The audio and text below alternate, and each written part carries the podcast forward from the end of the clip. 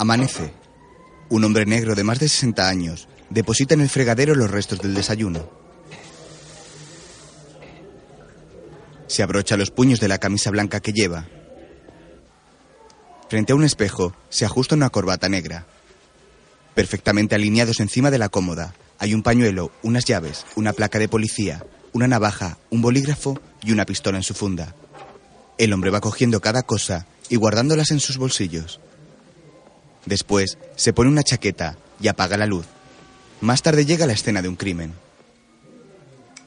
Los vecinos confirman que les oyeron gritar y discutir durante dos horas. Por lo visto era lo normal. Después oyeron los disparos. Le vació el cargador. Un crimen pasional. Ya. Fíjate cuánta pasión hay en esa pared. Es un caso cerrado. Solo queda el papeleo. El hombre negro se fija en un dibujo pegado al frigorífico. ¿Lo ha visto el hijo? ¿Qué? El hijo. ¿Qué pregunta es esa? Vamos a quitarnos un peso de encima cuando te vayas, Somerset. ¿Lo sabías? Haces cada preguntita. Lo ha visto el hijo. ¿A quién coño le importa? Está muerto. Su mujer le ha matado. Nosotros ya no tenemos nada que hacer aquí. Un joven rubio sube las escaleras y busca a alguien con la mirada. Teniente Somerset, El hombre negro mira al recién llegado. Soy el detective Mills. Más tarde, Como se lo digo, hace 20 minutos que he llegado a la ciudad y ya me han enviado a investigar. Oiga. Mills, me gustaría tomar algo. Vayamos a un bar y hablemos. de- Quisiera pasar por la comisaría. Compréndalo, con todo esto del traslado aún no he tenido tiempo. Dígame algo. Cuando hablamos por teléfono tuve una duda. ¿Ah, sí? ¿Por qué aquí? No le comprendo. Me refiero a todo el esfuerzo para que lo trasladara. Es la primera pregunta que me vino a la cabeza. Por la misma razón que usted, supongo, o la razón que tenía antes de que decidiera dejarlo. Somerset se detiene. Acaba de conocerme. Quizá es que no he entendido la pregunta. Es muy sencilla. Usted lo ha intentado todo para conseguir este puesto. Y la verdad, jamás creí que interesara tanto. Pensé que el cambio me convenía. Oiga, sería estupendo que nos lleváramos bien y no nos hiciéramos la puñeta. Usted decide, teniente. Sí. Ante todo, quiero que se fije bien y escuche, ¿de acuerdo? Mire, yo no era guardia de seguridad en un restaurante. Llevo cinco años trabajando en homicidios. Pero no aquí. Eso ya lo sé. Durante la próxima semana quiero que recuerde bien esta conversación, detective. Somerset se va. Mills pone cara de circunstancias. Por la noche, Somerset lee un libro en la cama.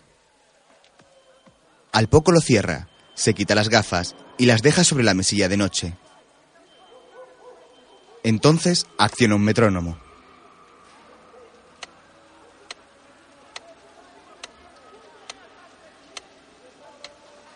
Somerset se queda pensativo en la cama. Mira hacia la ventana y luego cierra los ojos. Concentrándose en el sonido del metrónomo, el policía intenta callar los ruidos de la ciudad.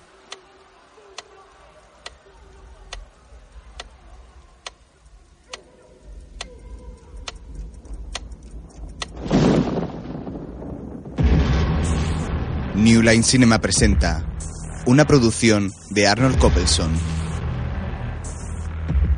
Una película de David Fincher.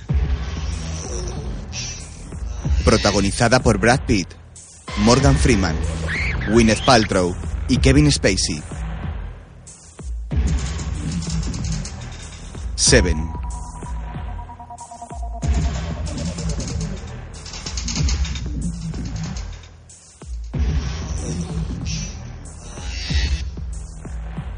Con una cuchilla de afeitar, una persona se va cortando lentamente la piel de las yemas de los dedos. Una tras otra, va rellenando hojas de papel con una minúscula y meticulosa escritura. Revela fotos y las va añadiendo a los folios que escribe.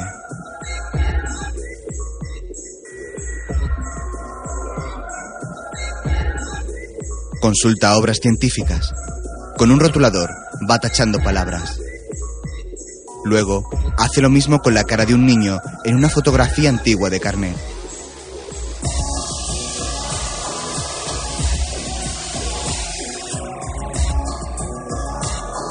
Añade a sus escritos los negativos de las fotos y otros recortes. Las fotografías muestran personas mutiladas.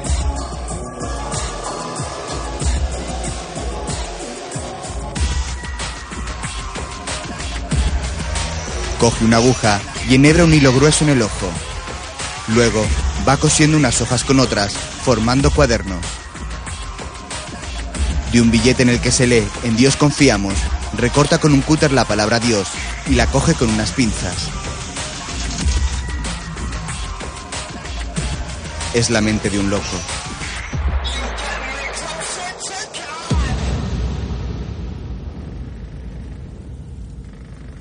Lunes. En casa de Mills, este está tumbado en la cama con los ojos abiertos. Una mujer rubia duerme apoyada en su pecho. Él mira su reloj de pulsera, besa la frente de la mujer y se levanta despacio.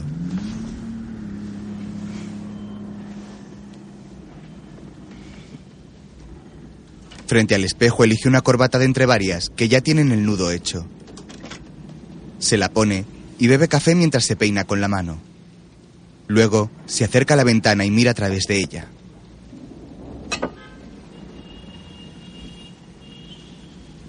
Suena el teléfono y Mills lo coge rápidamente. Diga. Sí. Está bien. ¿Puede repetirlo?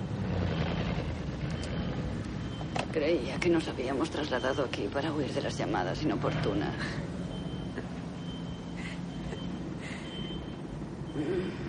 Sérpico tiene que irse.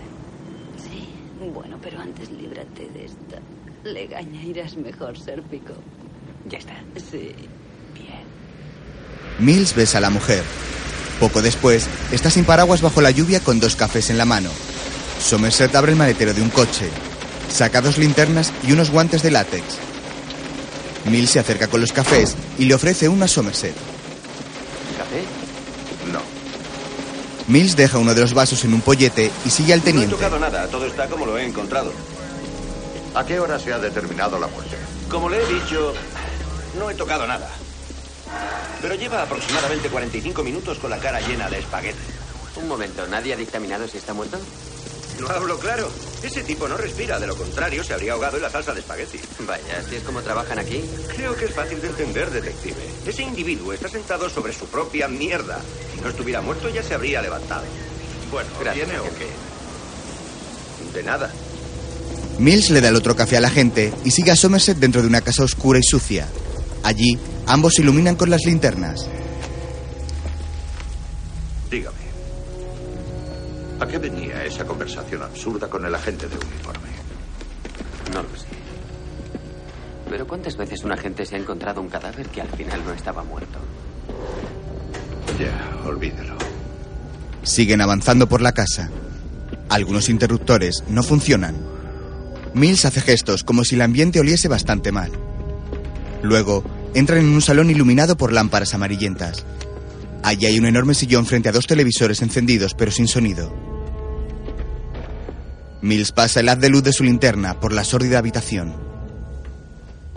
Somerset se agacha para contemplar el suelo. Está lleno de bichos que corretean por todas partes. Podríamos llamar al libro Guinness. Creo que tenemos un récord. Somerset se levanta y sigue el rastro de bichos hasta una oscura cocina, donde un hombre con obesidad mórbida está sentado a la mesa. Su cara descansa sobre un inmenso plato de espaguetis. Su piel está azulada. Una revista de decoración. Somerset ve en la alacena montones de latas de espaguetis precocinados. ¿Quién dice que es un asesinato? Nadie. El corazón de este tío debe ser del tamaño de un jamón cocido. Si esto no es un ataque al corazón, pues... No sé qué ha podido ser. El viejo policía apunta su linterna hacia los pies del muerto. Se agacha para ver mejor. Luego mira a Mills. Este también dirige su luz hacia ese punto.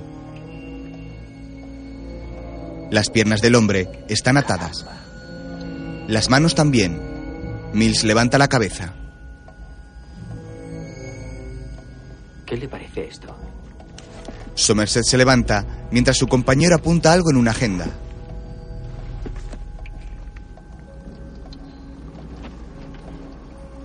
Tuve un caso parecido.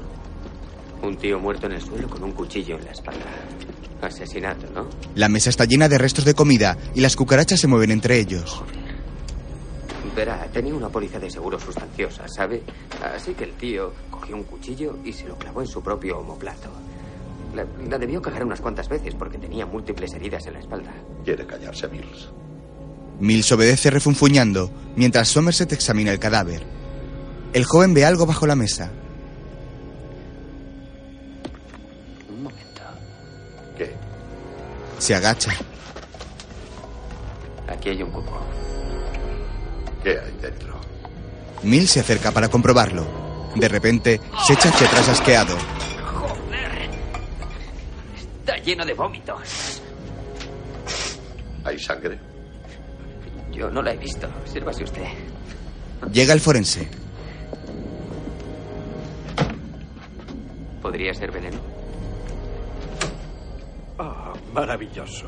Muy acogedor. ¿Cree que es veneno, Somerset? El equipo forense está esperando ahí fuera. Puede que no quepamos. Hay espacio, el problema es la luz. ¿Cómo está? Bien. Mills quiere ayudar a los agentes a interrogar a los vecinos. Mills se queda sorprendido. ¿Qué? Y dígale al equipo forense que entre. ¿Quiere? El forense mira a los dos policías. Mills alumbra con la linterna Somerset agachado junto al enorme cadáver. Este se quita las gafas. Un instante después, Mills abandona la habitación enfadado. El forense levanta la cabeza del plato de pasta. Está muerto. Gracias, doctor. Tarde el coche de Somerset circula bajo la intensa lluvia. ¿Ha leído mi expediente? ¿Sabe mi historial? No. He investigado de puerta en puerta y he hecho infinidad de patrullas, pero eso fue hace mucho tiempo. ¿Y qué? En mi placa pone detective, igual que en la suya. Escuche, tomé una decisión. Era lo que tenía que hacer en la escena del crimen. Por lo que no me paré a pensar si llevaba mucho tiempo en el cuerpo. Teniente, no me toque las pelotas, es lo único que le pido. Así nos llevaremos bien. Somerset mira serio a Mills. Poco después, en la morgue, otro forense lava el cuerpo del hombre obeso tras la autopsia. Lleva muerto bastante tiempo, pero no ha fallecido por envenenamiento. Vaya. ¿Cómo ha podido dejarse de esa manera? Hemos necesitado cuatro enfermeros para subirlo a la mesa. ¿Cómo cabría un tío tan gordo por su propia puerta? Vamos, está claro que apenas salía. Miren esto. En esta bolsa está el estómago y lo extraño es que no reventara. Fíjense, este es el tamaño del cardias, donde la comida... Sí, ya lo veo, pero no entiendo nada. No se moleste. Está bien. Tiene marcas de dilatación en todo el duodeno. Las paredes interiores están desgarradas. ¿Quiere decir que reventó comiendo? De hecho, no reventó. En el sentido literal, sufrió una hemorragia interna. Tenía un hematoma en el recto y los músculos abdominales atrofiados. ¿Pero murió comiendo? Sí y no. Somerset se acerca a la cabeza del cadáver. ¿Qué me dice de estas marcas? Eh, bueno, todavía no lo he averiguado. ¿Causadas por una pistola? Con la suficiente presión, sí. Joder, sí. Ha quedado marcada la boca del cañón. Creo que tenemos ante nosotros el caso de un homicidio. Somerset mira Mills. Luego, El asesino le puso un cubo debajo y no paró de servirle. Se tomó su tiempo. El forense ha dicho que pudo haber sufrido esta tortura 12 horas. La víctima tenía la garganta hinchada, seguramente del esfuerzo. Hubo un momento en el que se desvaneció. Entonces el asesino le pegó una patada y reventó. Oh, un acto de sadismo, ¿eh? Cuando una persona quiere matar a alguien, dispara. No suele arriesgarse tanto tiempo. A no ser que el acto en sí tenga sentido. Vamos, a alguien le caía mal un chico gordo y decidió torturarle. Es así de sencillo. En las bolsas de la compra hallamos dos listas. El asesino lo dejó todo durante un rato y volvió a bajar al supermercado. ¿Y qué? Capitán, el caso es de él. Yo estoy perdido. Es solo el principio. Tenemos un hombre muerto, no tres. Sin móvil. No empieces ahora con tus dotes detectivescas a montarte una historia, ¿eh? Asígneme otro caso. ¿Qué has dicho? No comprendo. Vamos, ¿de qué demonios estás hablando? Si no lo hace, no será mi último caso. Va a ser difícil y durará mucho. Te retiras. Seis días más y te habrás largado. Y no es la primera vez que dejas un caso a medias. Está hablando de casos en los que investigando llegué muy cerca de la solución. Puedo hablar con franqueza. Estamos entre amigos. Este es el primer caso de Mills. Oh, vamos, sabía que diría eso, pero este no es mi primer caso, amigo. Es pronto para él. Oiga, estoy aquí, así que puede decírmelo a la cara. Por favor, capitán. Es muy pronto para usted. Capitán, ¿podemos hablar en privado? El teniente parece tener algo personal contra mí y quisiera... Cállese, Mills. A ver, no tengo a nadie que pueda ocuparse de este caso y lo sabes. Esto no es la central. No puedes dejar el caso porque sí. Démelo a mí. ¿Dárselo? Si él no lo quiere, pues quíteselo, que se vaya al hogar del jubilado. Pásemelo a mí. No, pensaba asignarle otro caso. Bien, Mills. Márchese. Mills sale del despacho del capitán con cara de resignación. Lo lamento, amigo. Pero tendrás que dedicarte al caso del gordo. Somerset, serio, coge la carpeta del caso de encima del escritorio y sale. Martes. En un puesto de periódicos se pueden leer varios titulares. Asesinato en la parte alta de la ciudad. Un abogado aparece asesinado. En una rueda de prensa, Vamos, cálmense. Amigos, cálmense. Cálmense. Guarden silencio, por favor. No tiene nada, si no se calla. Mills pasa por detrás. Les diré cómo lo haremos. Responderé a sus preguntas durante diez minutos. Formulen las preguntas con calma, sentido y ordenadamente, o me iré sin contestar. Detective Mills, ¿puede atenderme un momento? No. Mills huye de la periodista y se mete por un pasillo. En absoluto pienso revelar los detalles de esta investigación, así que no se molesten en preguntar. El joven policía sigue avanzando por los pasillos de servicio del gran edificio de oficinas. Al poco, llega a las lujosas instalaciones de un bufete de abogados. El lugar está lleno de policías.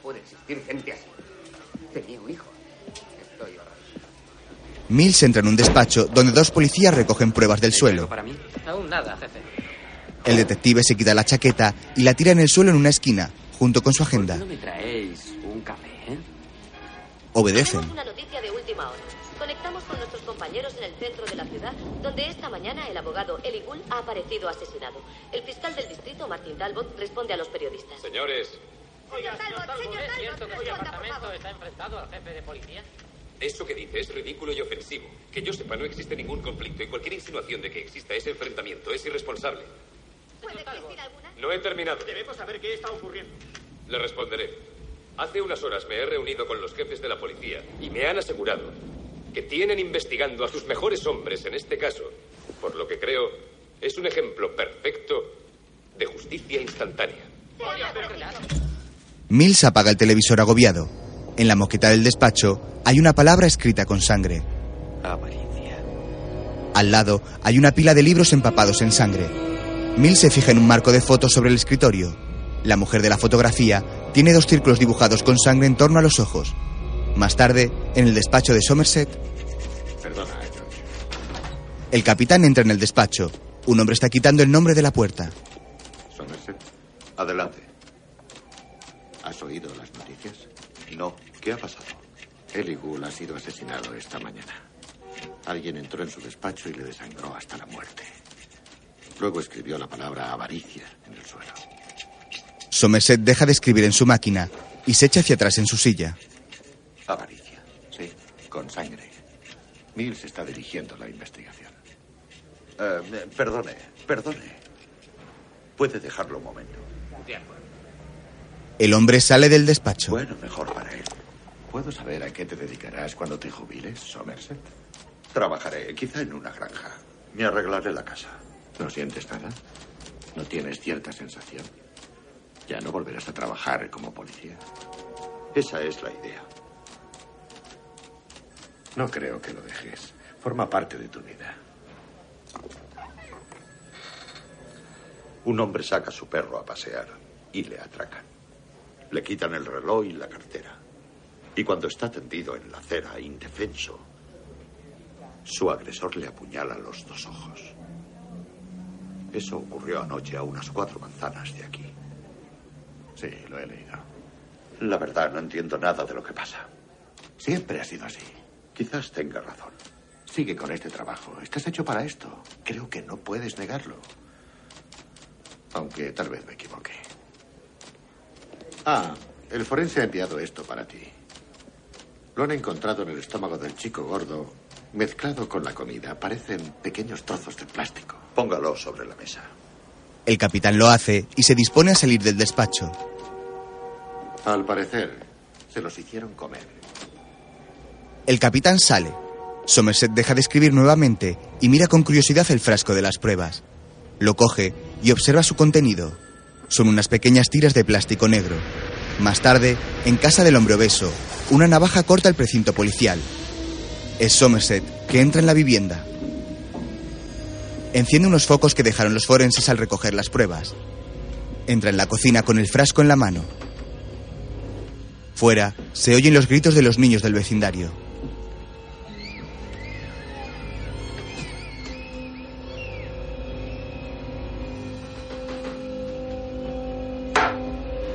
Deja el frasco sobre la mesa y lo arrastra por la superficie de esta. Luego mira lentamente a su alrededor.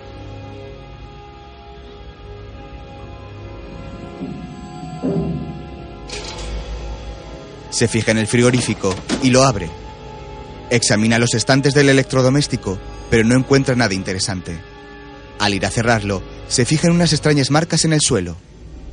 Se agacha y, alumbrado por la luz de la nevera, pasa su dedo por las pequeñas marcas.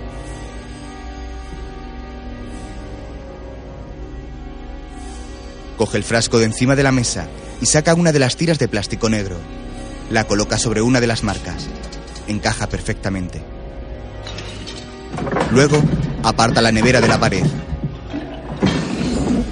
Cuando se asoma, descubre una palabra escrita en el muro y una nota clavada debajo. Joder. Gula. Arranca la nota. Más tarde, en la comisaría, Esto estaba en la pared, detrás de la nevera, en el domicilio del obeso. el capitán lee la nota. Largo y escabroso es el camino que del infierno conduce a la luz. Este Milton. El paraíso perdido. Estoy desconcertado. Significa que esto acaba de empezar. Muestra una foto. Esto estaba también detrás de la nevera, escrito con grasa. Hay siete pecados capitales. La gula, Coge otra foto del escritorio de Mills. La avaricia, Se las muestra al capitán y a Mills y sigue contando con la los dedos. la ira, la soberbia, la lujuria y la envidia. Siete, perdona. No estoy en mi despacho. Prepárate para cinco crímenes más. Somerset se va. Eh, un momento. Se da la vuelta. No puedo mezclarme en esto. Se va. Somerset, déselo a Mills. Lo quería. ¿Será posible? Yo me ocuparé. En su casa, Somerset lanza la navaja contra una diana. Luego, pensativo, se dirige al salón.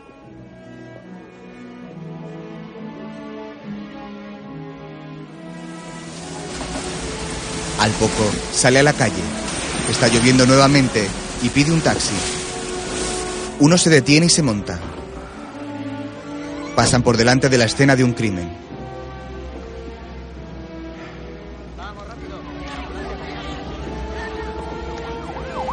Dónde vamos? Lo más lejos que pueda. El viejo policía mira con tristeza por la ventana. Poco después, llega un impresionante edificio antiguo. Un guarda de seguridad le abre la puerta. ¿Qué tal estás? Bien. Solo quiero consultar un par de cosas. Siéntate donde quieras. ¿Cómo estáis, chicos? Hola, teniente. Vamos, George. Las cartas están enfriando. Sí, date prisa. El deber me llama. Están en una gran biblioteca. El guarda se reúne con sus compañeros en una especie de altillo. Somerset desde abajo se dirige a ellos. Caballeros, caballeros. Nunca lo entenderé. Tantos libros a mano, un universo de conocimientos aquí mismo. ¿Y qué hacéis? Pasar la noche jugando al póker. Pero tenemos cultura. Sí, tanta que nos sale por el culo. Bueno, allá vosotros. ¿Qué tal un poco de clásica? El guarda que ha abierto a Somerset conecta un radiocassette. Mientras los hombres juegan a las cartas, el detective recorre los pasillos de la gran biblioteca, cuajados de libros.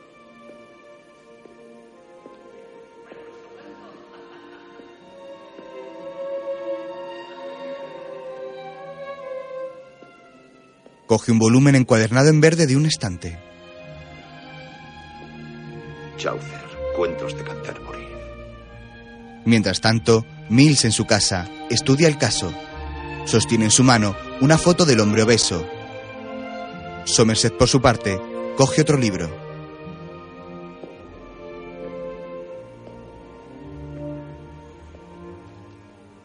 Dante, la Divina Comedia.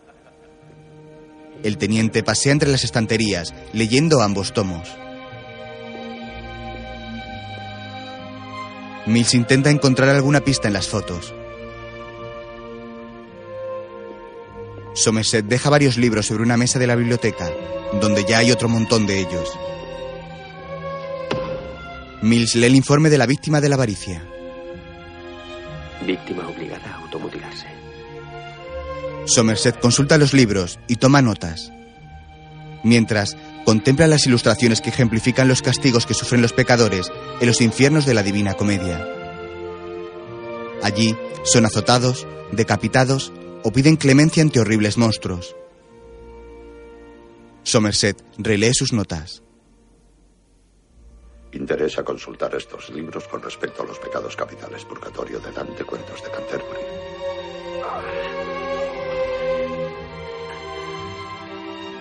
Mills se estira agarrotado de tanto trabajar. Su compañero sigue leyendo libro tras libro y fotocopiando todo aquello que pueda ser interesante para la investigación de Mills. Las grandes mesas de madera de la biblioteca están iluminadas por pequeñas lámparas con pantallas de cristal verde.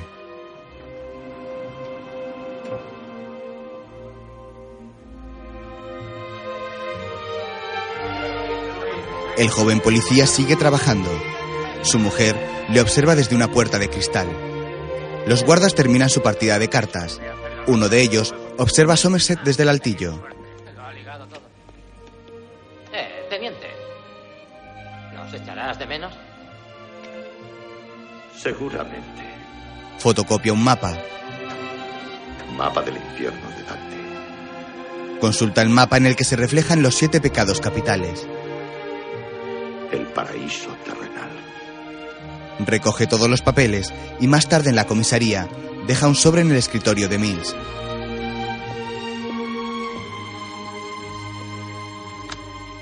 Luego abandona el edificio mientras el personal de limpieza hace su trabajo en la madrugada. Miércoles. Mills atraviesa una calle bajo la lluvia. Un taxi se detiene antes de atropellarlo y el detective corre hacia su coche. Abre la puerta y sube. Dentro se sacude el agua del pelo y coge un libro que está sobre el salpicadero. Lo consulta, pero parece no entender nada.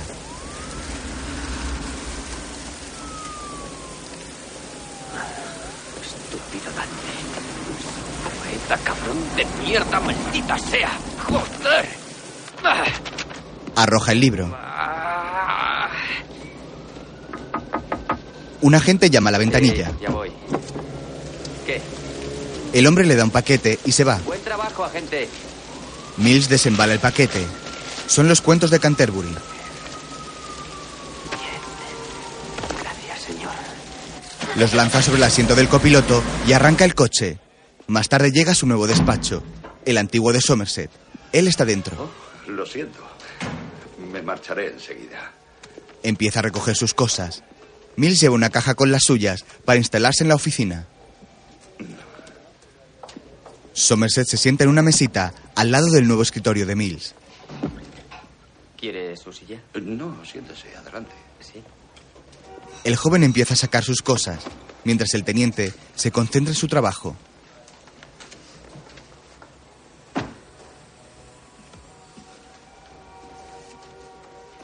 Mills saca disimuladamente su ejemplar de los cuentos de Canterbury del bolsillo y lo guarda en un cajón. Luego se sienta. Los dos comienzan a trabajar espalda con espalda.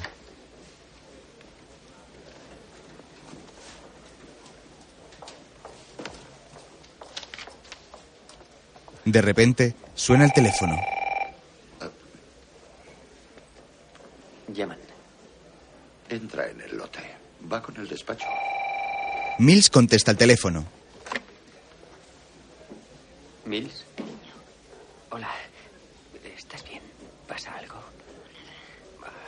Te he dicho que no me llames cuando estoy trabajando. Sí, ¿por qué? ¿Por qué? ¿Por qué?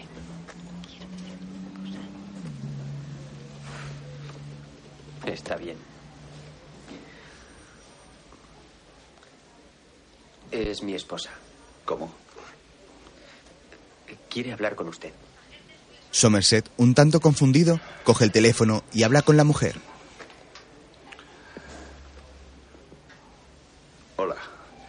Soy el teniente Somerset. Bueno, yo también me alegro de hablar con usted. Le agradezco la invitación, pero...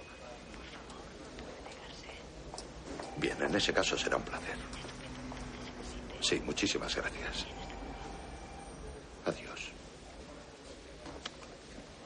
Cariño, ¿qué? Su esposa ha colgado. Mills cuelga el teléfono y mira a Somerset nervioso. ¿Qué le ha dicho? Perdón. Bueno, ¿qué quería? Pues me ha invitado a cenar en su apartamento. He aceptado. Eh, ¿Cómo ha dicho? Esta noche. Mills se queda alucinado. Más tarde, en su apartamento, Hola, señores. Hola, tramposa. Hola, tanto. le da un beso. Somerset entra Le tras él. presento a Tracy. Tracy Somerset. Hola. Es un placer conocerle. He oído hablar mucho de usted. Sé su apellido, pero no su nombre. Oh, es William. Vaya, es un nombre bonito. William. William, quiero presentarle a David. David, él es. William. De acuerdo, vuelvo enseguida.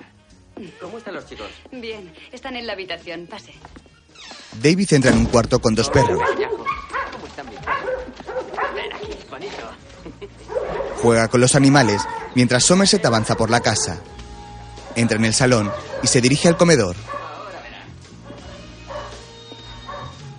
¿Huele bien? ¿Qué? Oh, Ah, sí. Es muy amable. Ah, por favor, siéntese y sírvase una copa. oh, no, no, gracias. Esperaré. Como quiera. Déjelo por ahí. Disculpe este desorden, pero aún estamos deshaciendo las maletas. Tengo entendido que se hicieron novios en el instituto. Un poco cursi, ¿no? ¿Quieres saber algo? En nuestra primera cita ya supe que él era mi futuro marido. ¿En serio? Era el chico más gracioso que había conocido. William mira hacia la habitación del fondo, donde Mills se revuelca con los perros. No me diga. Tracy pone la mesa. Hoy en día esas historias no abundan. Me refiero a ese nivel de compromiso. William se quita la chaqueta. Lleva la pistolera con su arma debajo. No se preocupe. No la llevo cuando me siento a la mesa. Ya.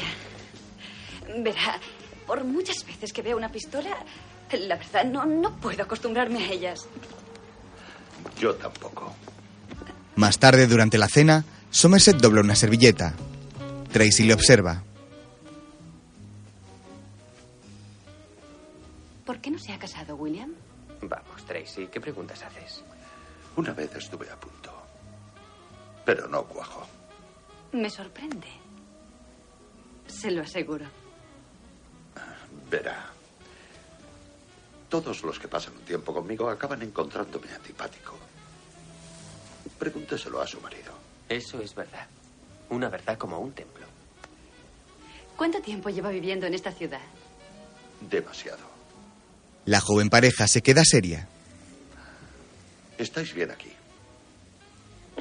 No sé. Habrá que esperar un tiempo.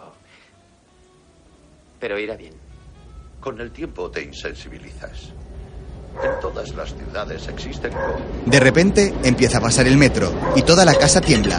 David y Tracy miran a William con cara de circunstancia. Pero pasará enseguida. Cabrón de la inmobiliaria. La madre. Lo siento. En fin. Nos enseñó la casa un par de veces. Me pareció un tipo honrado. A Tracy le cayó bien. Luego empecé a preguntarme por qué cuando nos traía solo estábamos cinco minutos. Lo averiguamos la primera noche. Es dulce y relajante. Hogar vibrante. Somerset los mira divertido. Los tres No pueden contener la risa. Lo siento.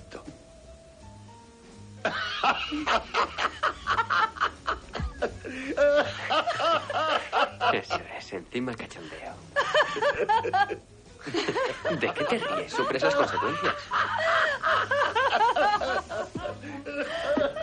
Bueno, ya está bien. Más tarde, Mills y Somerset trabajan en el caso. El asesino tuvo que meterse en el edificio antes de que los de seguridad se hicieran cargo. Gull se quedaría trabajando. Seguro. Era el mejor abogado de la ciudad. Y el más sinvergüenza. Verás, hallaron el cadáver el martes por la mañana. Los lunes no había en el bufete, como norma. El tipo pudo colarse el viernes, esconderse hasta que se fuera el personal y luego hacer lo que quisiera con Gull el sábado, el domingo o quizá el lunes. Mira esto. Le enseña una foto de la víctima. estaba atado, pero tenía un brazo libre y un cuchillo de carnicero en la mano. Le da otra foto. Fíjate en la balanza. Una libra de carne. Sí. En la foto, una balanza sostiene un trozo de carne de la víctima. Le da una foto de una nota. Una libra de carne. Ni más ni menos. Ni cartílago ni hueso. Solo carne. De la obra El Mercader de Venecia. ¿No la he visto? Una vez cumplido el castigo, quedará libre. Te aseguro que donde estaba había un charco de sudor. Claro. El asesino quería que Gull lo pensara bien. Debía decidir qué se iba a cortar primero. Imagínatelo. Te apuntan con una pistola. ¿Qué parte de tu cuerpo es prescindible? En uno beso los michelines. Se cortó alrededor de su propio estómago. Intentemos empezar de cero. Aquí se ve el cadáver, pero imagina que no está. Olvídate del susto inicial. El secreto es encontrar un objeto, un pequeño detalle, y concentrarse en él hasta agotar la posibilidad. Iré a por otra cerveza. No, prefiero vino, por favor. Muy bien. David cierra una puerta para no despertar a Tracy. Luego va a la cocina. William mira las fotos del abogado muerto. No sermonea. Y castiga. Los pecados capitales se utilizaban en los sermones. Hablaban sobre las virtudes cardinales y los pecados capitales utilizándolos como enseñanza. Sí, sí, como en el cuento del párroco. ¿Y el otro quién era? Ah, sí, Dante. ¿Lo has leído? Sí, aunque no todo. Eh, ¿Recuerdas el purgatorio cuando Dante y su amigo suben a la colina y observan a todos los pecadores? Sí. Las siete terrazas del purgatorio. Eso es, sí. Pero ahí el primero es la soberbia, no la gula. Tengamos en cuenta esos libros como fuente de inspiración del asesino. Los sermones hablaban de expiar el pecado. Estos crímenes son una contrición forzosa. ¿Una qué? Contrición. Es cuando uno se arrepiente de sus pecados, pero no porque ame a Dios. Supongo que porque tiene una pistola apuntándole a la cara. William mira las fotos atentamente, buscando alguna pista. No hay ninguna huella. No. Y las víctimas no tienen ninguna relación. Exacto. Y no hay testigos de ninguna clase.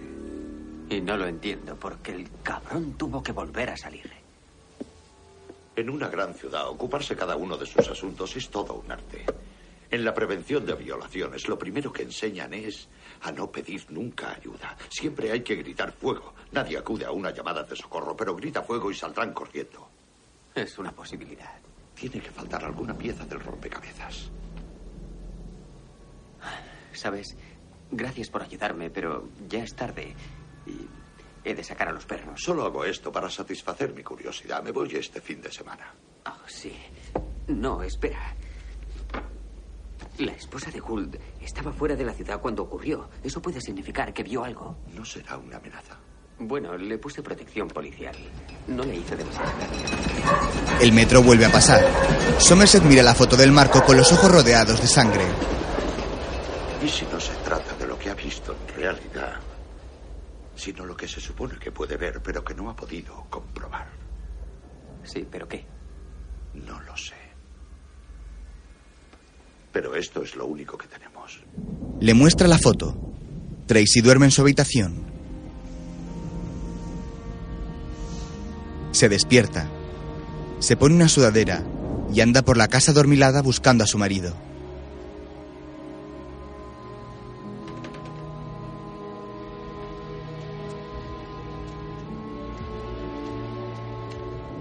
La casa está vacía. William y David se han ido. Poco después, los detectives llegan a un hotel donde un grupo de policías custodian a la mujer de Eli Gould, el abogado asesinado por avaricioso. Afuera sigue lloviendo y ellos llegan hasta un agente. Voy a firmar. Venimos a ver a la señora Wood.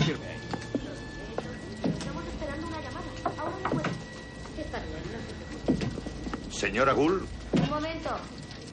Más tarde, le enseñan fotografías de la escena del crimen en las que el cuerpo de su marido está tapado por un post Lo lamento, cálmese. No lo comprendo. Verá, necesito que mire atentamente esas fotos. Hágalo despacio. Fíjese bien si ve algo extraño o, o fuera de lugar. Bueno, cualquier cosa. La verdad, no veo nada. ¿Está segura? Por favor, compréndalo. Ahora no puedo. Está bien.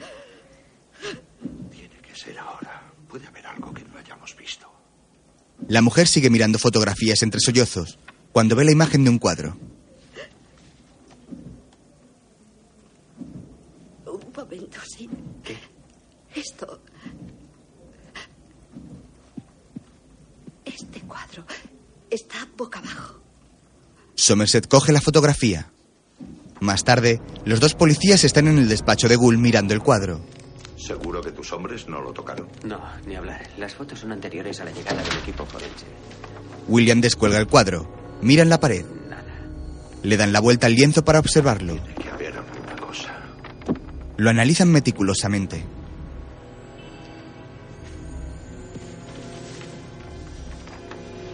Cambió los clavos de sitio para colgarlo así. Somerset saca su navaja y raja el papel que cubre la trasera del cuadro. ¿Qué coño es eso? Una navaja. Retiran el papel y escudriñan la parte de atrás de la pintura. Nada, maldita sea. Tumban el cuadro y miran el marco. que haber algo. Mills, cansado, se pone de pie y se aleja.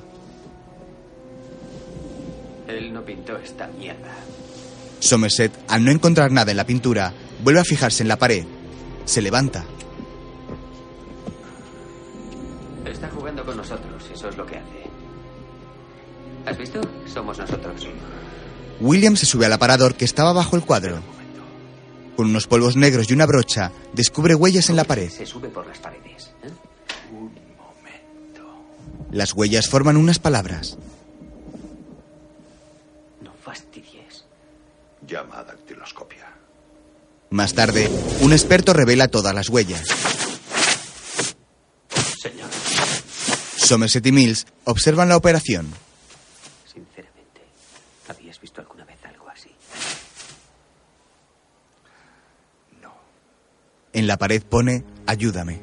El dibujo de las líneas indica que no se trata de las huellas dactilares de la víctima. Mills mira a Somerset esperanzado. Más tarde, con un programa informático, buscan las huellas en la base de datos de la policía. No sé, amigo. Creo que está muy chiflado. No me encaja. Yo diría que no quiere detenerse. ¿Quién sabe?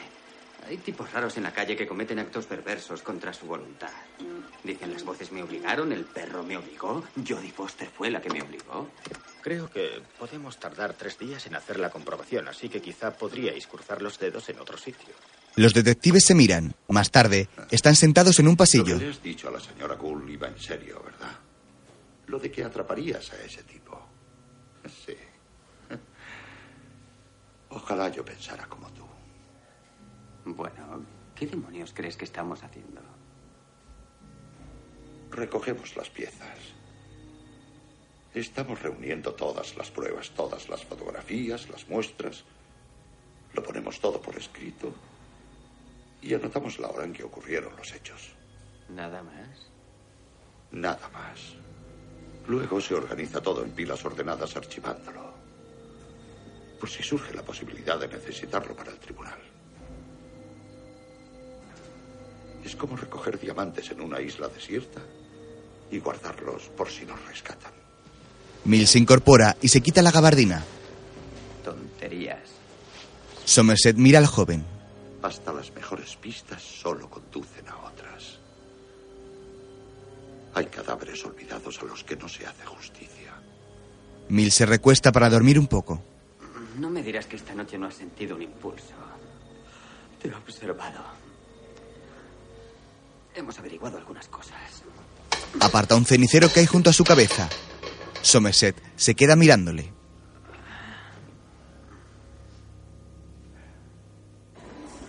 Jueves. Los dos policías están profundamente dormidos. Llega el capitán. Despertad, bellos durmientes. Tenemos los sospechosos. Más tarde, el capitán habla a un grupo de policías. Por lo visto utiliza el nombre de Víctor. En realidad se llama Theodore Allen. Los de homicidios han encontrado sus huellas en el lugar del crimen. Tiene un amplio historial de enfermedades mentales graves. Sus padres le dieron una estricta educación baptista. Sin embargo, en algún momento de su vida se quedaron cortos.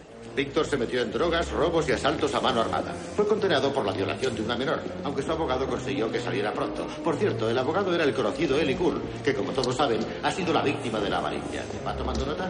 Sí, sí. Sin embargo, puedo asegurarles que hoy mismo acabaremos con él. Víctor lleva bastante tiempo fuera de circulación, pero tenemos una dirección. Tú no te has creído eso, ¿verdad? En realidad no parece que sea nuestro hombre. Eso seguro. Nuestro asesino es más despiadado. El grupo de policías se prepara para la acción. Se montan en varios furgones policiales y patrullas y se dirigen al domicilio del sospechoso. Mills y Somerset van en un coche conducido por un agente. Vuelve a llover a raudales.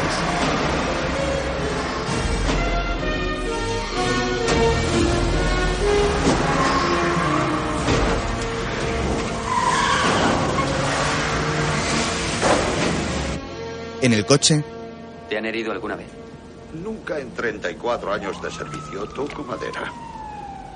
Además, solo he sacado tres veces la pistola con intención de usarla. Nunca apreté el gatillo. Ni una vez. ¿Y tú?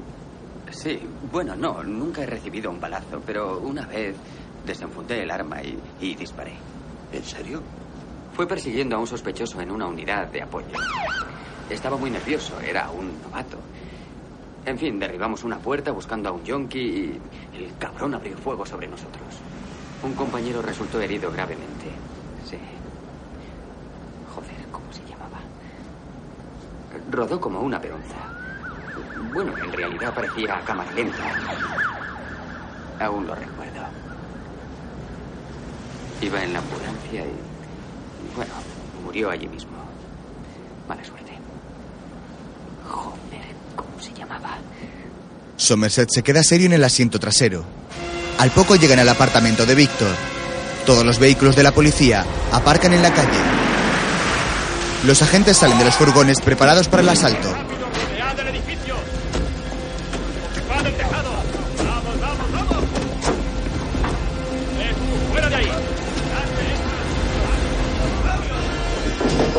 Suben las escaleras. Mills y Somerset les siguen. Algunos entran por la puerta trasera del edificio.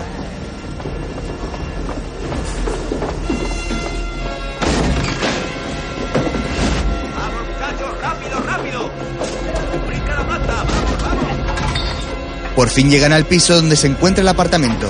Es un edificio antiguo y mal conservado.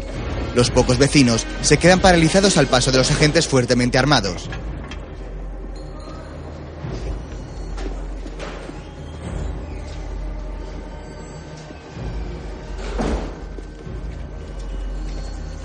Llegan a la puerta de la vivienda 306. Un agente pasa por delante de Mrs. Somerset con un pequeño ariete para abrir la puerta. Los cuerpos especiales llegamos antes que los sabuesos. Eh, aquí tienes. Les encanta jugar. ¡Policía! ¡Todos al suelo! ¡Al suelo! ¡Vamos! ¡Por aquí! ¡A esa habitación! Los policías han entrado y derriban la puerta de una habitación. Da un pasillo que van recorriendo. Los detectives los siguen. El apartamento está muy sucio y abandonado. ¡Despejado! Del techo cuelgan cientos de ambientadores con forma de pino. Buenos días, cariño. Levántate, hijo de puta. ¡Arriba! En una cama hay un hombre tumbado y tapado por una sábana. Se acercan sin dejar de apuntarle. ¡Arriba, saco de mierda! El agente que habla le hace una seña a otro para que lo destape. Es un cadáver. ¡Joder! ¡Sabuesos! ¿Os interesa echar un vistazo a esto? Los detectives se acercan a la habitación. El cuerpo está pálido y desnutrido. Mills y Somerset entran. Los ambientadores no consiguen eliminar el olor a podrido. Yo qué demonios? Tiene que ser Víctor. Llamen a una ambulancia. ¿Pero qué coño dice? ¿No ve cómo está? Más bien habrá que llamar a un coche fúnebre. Llamen al forense. ¿Pero qué dice? Saque de aquí a sus hombres. Vamos, que nadie toque nada. Es como una puñetera estatua de cera. En la pared hay una palabra escrita. La pereza. Al cuerpo le falta una mano. David coge unas fotos de una caja. Se las da a William.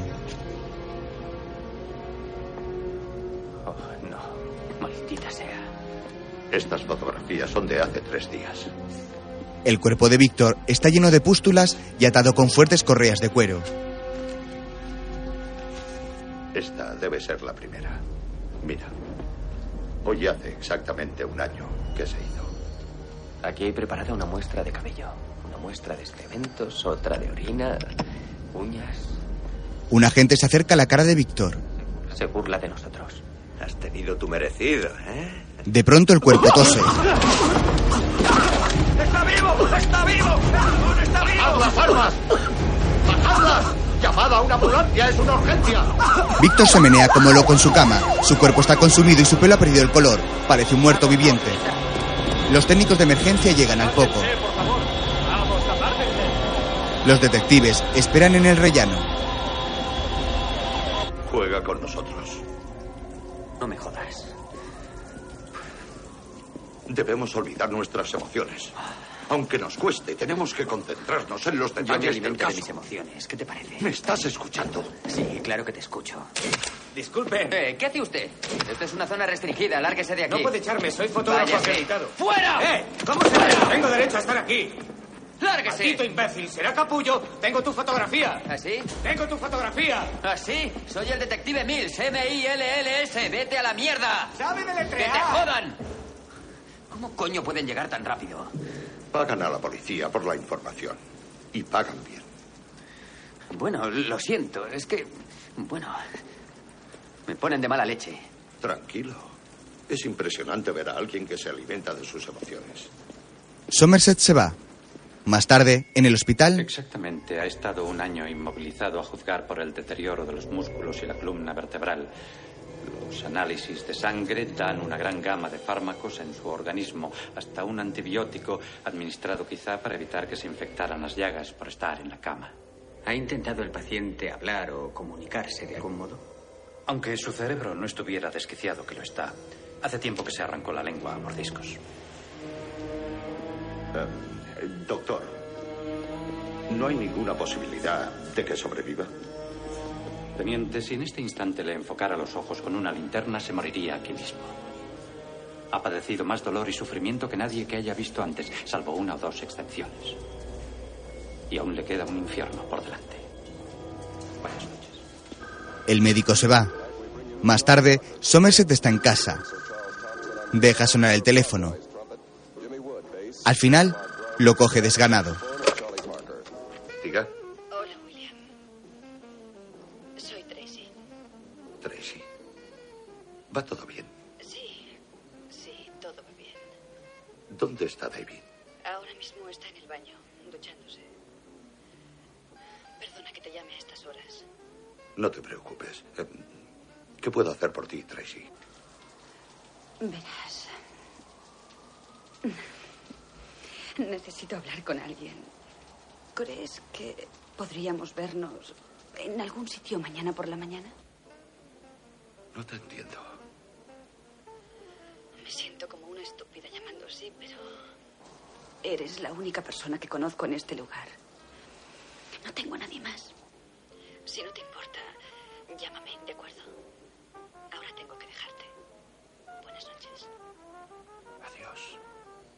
Somerset cuelga preocupado.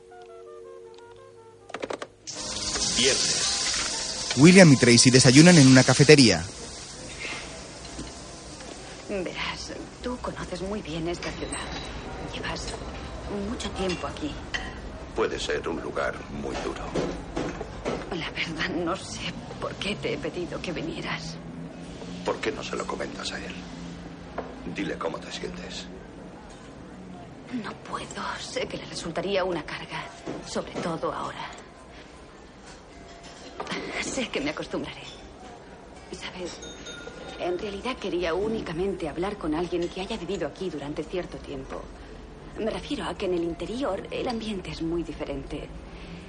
Es más abierto. ¿Te ha dicho David que doy clases de quinto grado? Bueno, las daba.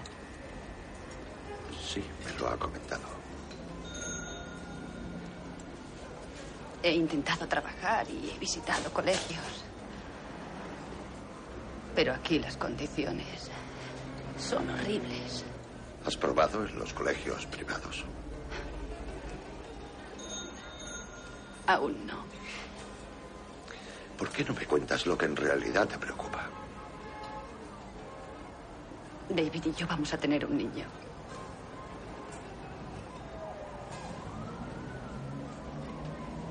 Tracy. Eh, Sinceramente creo que no soy la persona idónea para hablar de esto. No me gusta esta ciudad. Una vez mantuve una relación. Era prácticamente como un matrimonio.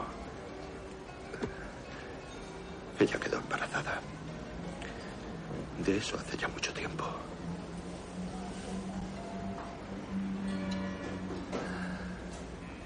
Recuerdo que un día me levanté y fui a trabajar. Era un día como otro cualquiera, salvo que era el primer día después de saberlo del embarazo.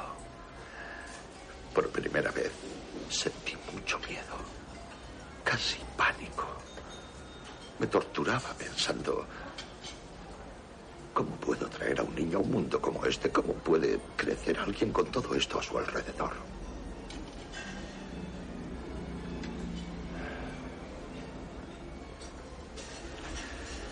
Le dije que no quería tenerlo. Y durante varias semanas no paré hasta convencerla. Yo quiero tener a mi hijo.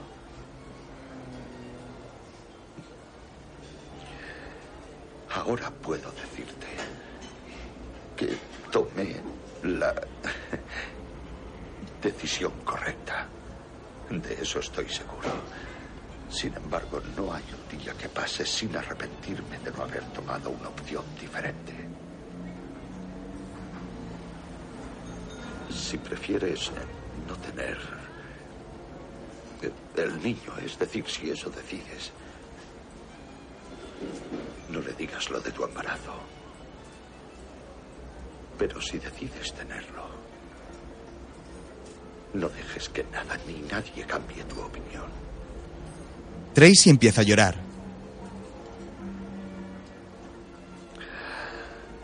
Ese es el único consejo que puedo darte, Tracy. William consulta su busca. Tengo que irme. William. El hombre que iba a levantarse se para un segundo. Gracias. Más tarde en la comisaría,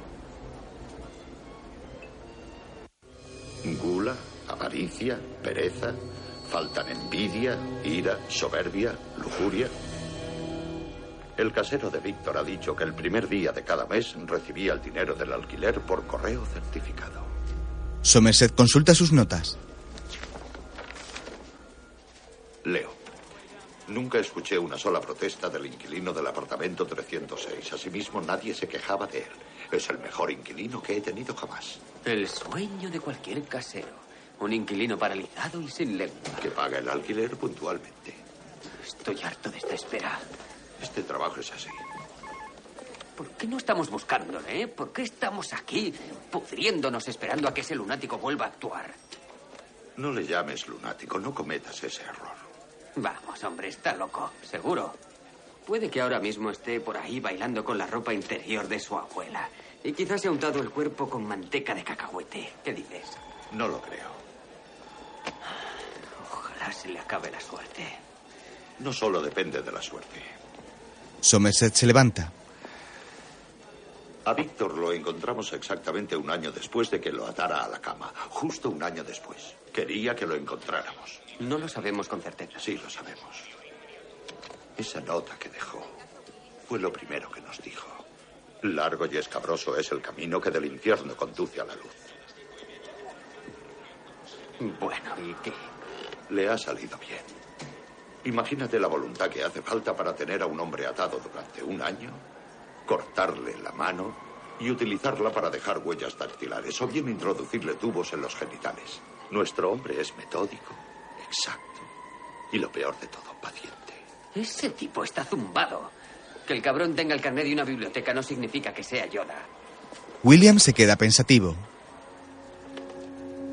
¿Cuánto dinero tienes? No sé, quizá unos 50 pavos. Te propongo una excursión. Vamos. Coge su abrigo y su sombrero y sale de la comisaría. Haremos una lista. En el encabezamiento pondremos purgatorio, cuentos de Canterbury, cualquier cosa relacionada con los siete pecados capitales. Piensa otros. Eh, espera. Vamos, piensa. ¿Qué estudiaría para hacer lo que ha hecho? ¿Quién es ahora su ejemplo? Jack el Destripador. ¿A dónde vamos? A la biblioteca. Los pecadores de Jerusalén. Pecadores que incumplen los siete pecados capitales. En la biblioteca, Somerset imprime una lista de títulos. Mills, mientras tanto, come patatas fritas aburrido. Más tarde, en una pizzería, Una verdadera ganga, visiten la tienda. Todos los artículos con descuento. Seguro que les pillaron 50 infracciones en la última inspección sanitaria. ¿Por qué no te sientas enfrente? No quiero que la gente crea que salimos juntos. Dame el dinero.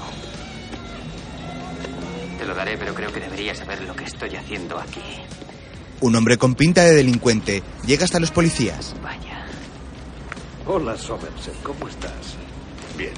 Vaya, no esperaba un homenaje a Troy. No te preocupes. Siéntate.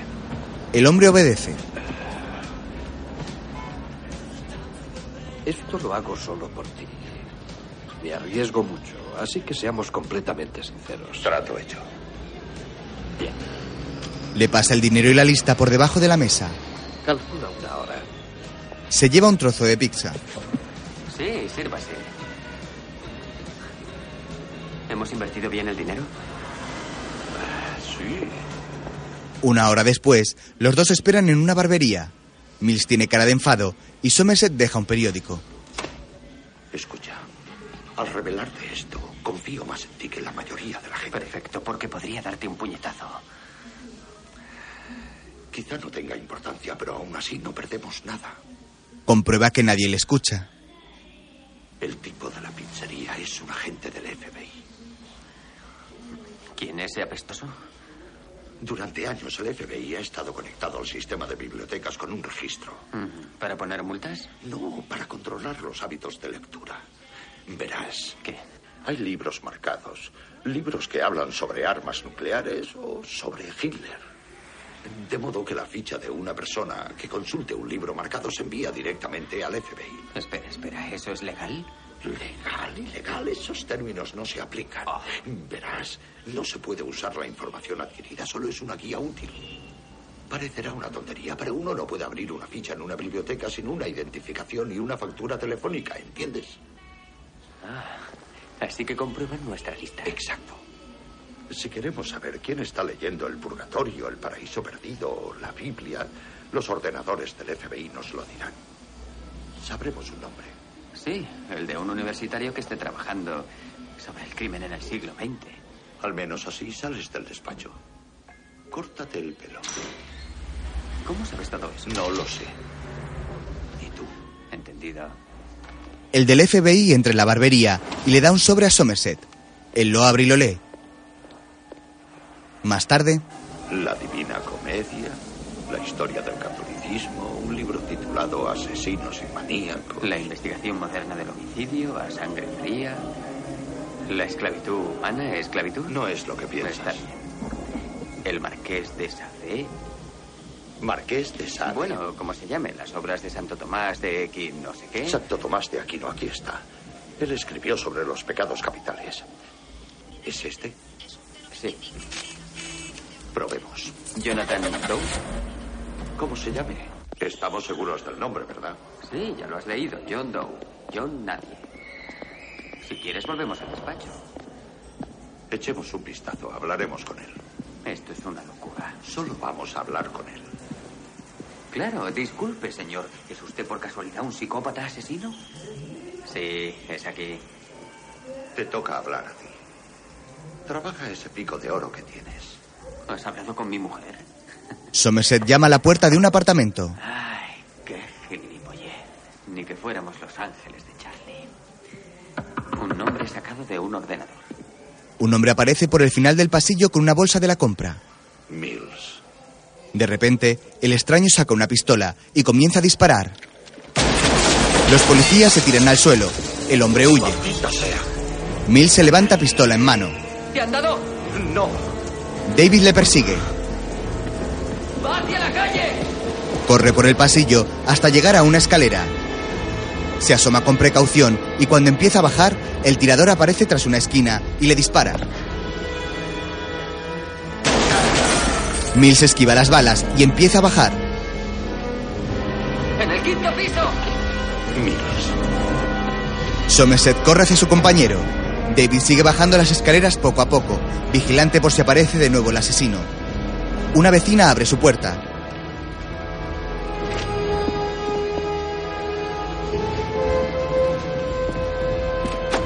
Policía, ¿hay alguna salida por detrás? Señala hacia el final del pasillo. Cierre con llave. La mujer obedece. Otro vecino aparece por la puerta de su piso. El hombre se mete en el apartamento a toda prisa. Mills corre por el pasillo. Al llegar a una bifurcación, se para y contempla los dos caminos. Avanza lentamente.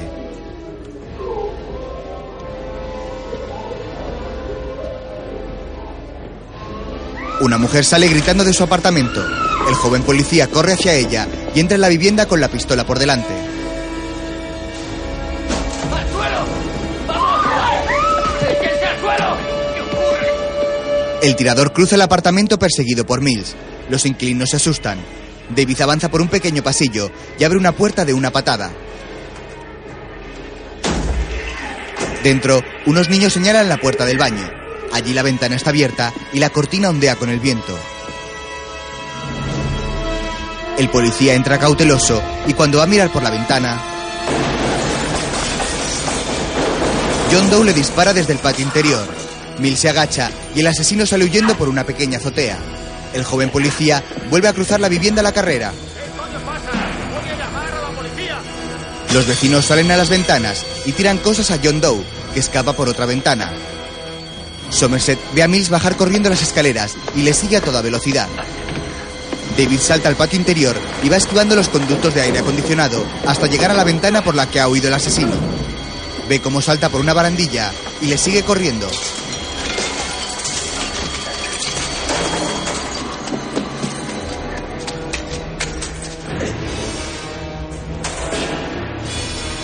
El asesino escapa cojeando y con la pistola en la mano.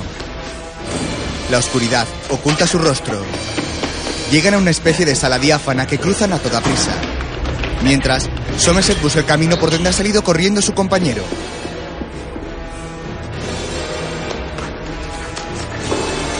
Al llegar a unas escaleras, Mills ve como el asesino huye mezclándose con la gente.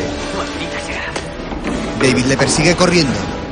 Al llegar a un oscuro pasillo, ve como el asesino de los pecados capitales escapa por una ventana al final del corredor. Somerset baja las escaleras. Desde otra ventana, Mills ve como John Doe intenta huir agarrándose a la escalera de incendios. Le apunta con la pistola, pero le queda fuera de alcance. El asesino baja deslizándose por la escalera y cruza la calle corriendo entre el abundante tráfico. Los coches tienen que esquivarle y algunos se estrellan.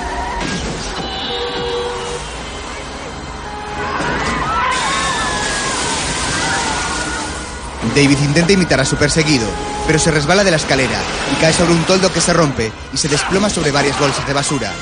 Salta por encima de los coches intentando llegar al callejón por el que ha huido John Doe. Somerset sale del edificio, mira hacia ambos lados y divisa a Mills que corre por el callejón.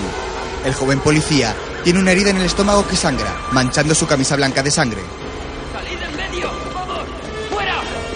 Algunos ciudadanos están en el callejón y Mills les ordena que lo desalojen el policía se esconde tras un camión encendido, buscando con la mirada a su oponente.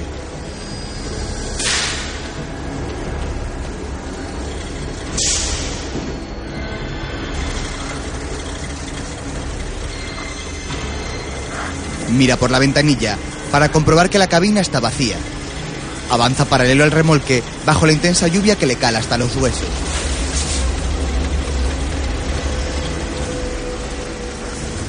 De repente, desde el techo del camión, una figura golpea a Mills en la cabeza tirándole al suelo y haciendo que suelte el arma. El hombre baja de donde estaba. David se arrastra por el suelo intentando encontrar su pistola. La figura del asesino se refleja en un charco. Luego, John Doe apunta con su arma a la sien de Mills, que todavía está arrodillado en el suelo. El agua de la lluvia se desliza por el cañón y por la cara del policía. Somerset llega corriendo al callejón. David cierra los ojos con la cabeza apoyada en el camión, mientras John Doe presiona el arma contra su sien. De pronto, el asesino sale corriendo. Mills se derrumba en el suelo del callejón. Somerset encuentra a su compañero.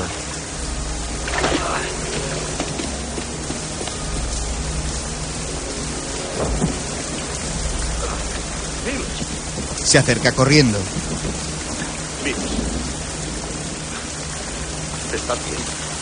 Le ayuda a levantarse. ¿Estás bien? En el apartamento, ¿A dónde vas? Voy a entrar. No, no, espera, espera, espera. ¿Qué intentas? Nos ha disparado. No puedes entrar. ¿Cómo que no puedo? Necesitas claro una orden sí. judicial. Tenemos un presunto culpable. Vamos, hombre, piénsalo. Vamos, ¿Cómo hemos llegado hasta aquí? No puedo mencionar a nadie. Ah, vamos, no puedo aparta, mencionar FBI, medio. compréndelo. No tenemos motivos para estar aquí. ¿Quieres hacer el favor de escucharme? Suéltame, joder, suéltame de una Bueno, puta está vez. bien, lo siento. ¿Quieres prestarme atención un momento?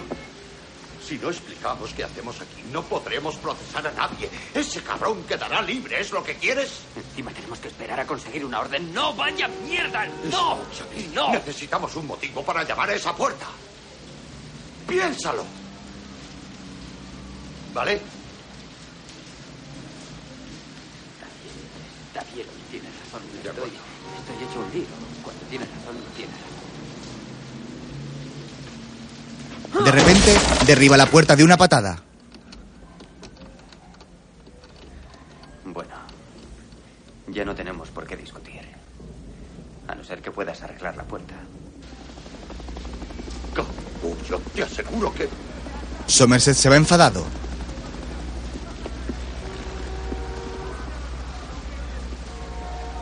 Mills le llama. Eh, ¿Cuánto dinero nos queda? Al rato, Pues sí, noté que ese tipo salía muchas veces, justo cuando se producían los asesinatos. Así que yo... Llamó al detective Somerset, ¿no? Sí, sí, Llamó a llamé al detective porque ese tipo era muy raro. Más uno de los asesinatos ocurrió justo ahí. Bueno, ahí bueno, mismo. bueno, ya le he contado Y el resto. llamé ¿Lo a la policía. Sí, perfecto. Ahora que la firme. Tiene que firmar, ¿de acuerdo, agente? De acuerdo. Lo ha hecho muy bien. Pero que muy bien. Mills se lleva la yonki. Solo que usted quería. Ya lo sé, tome, cómprese algo para comer. Para comer. Poco después, los detectives entran en el apartamento. Que no pase nadie. Somerset cierra la puerta y avanzan alumbrándose con linternas. El apartamento es oscuro y sórdido. Hay una caja de madera con extrañas herramientas. Una habitación está decorada con una cruz de neón roja. Mills examina ropa metida en plásticos, mientras William enciende una lámpara de mesa. Abre los cajones.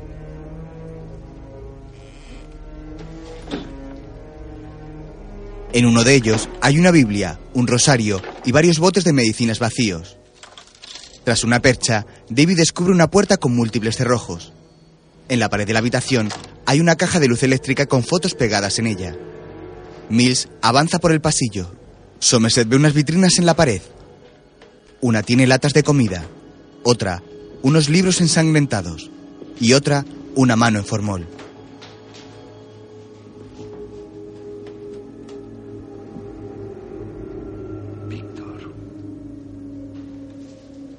David encuentra otra puerta cerrada con varios pestillos. En otra vitrina hay una factura de una tienda de artículos de cuero y la foto de una prostituta.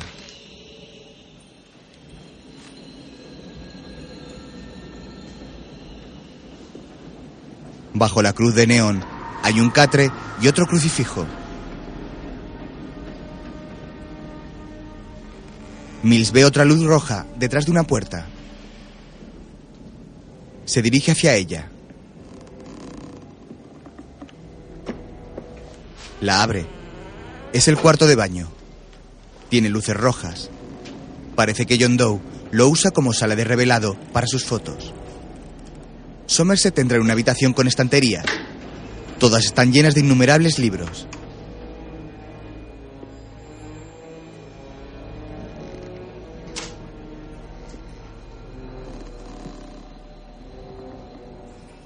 En el baño, de una cuerda, cuelgan varias fotografías recién reveladas, puestas a secar.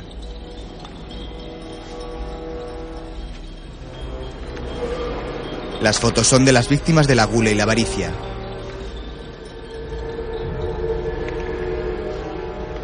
William descubre varios cuadernos en un estante. Coge uno. Está escrito a mano, con letra minúscula y meticulosa.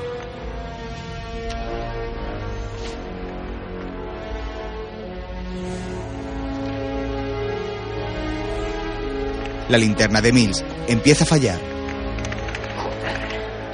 Somerset sigue hojeando los cuadernos.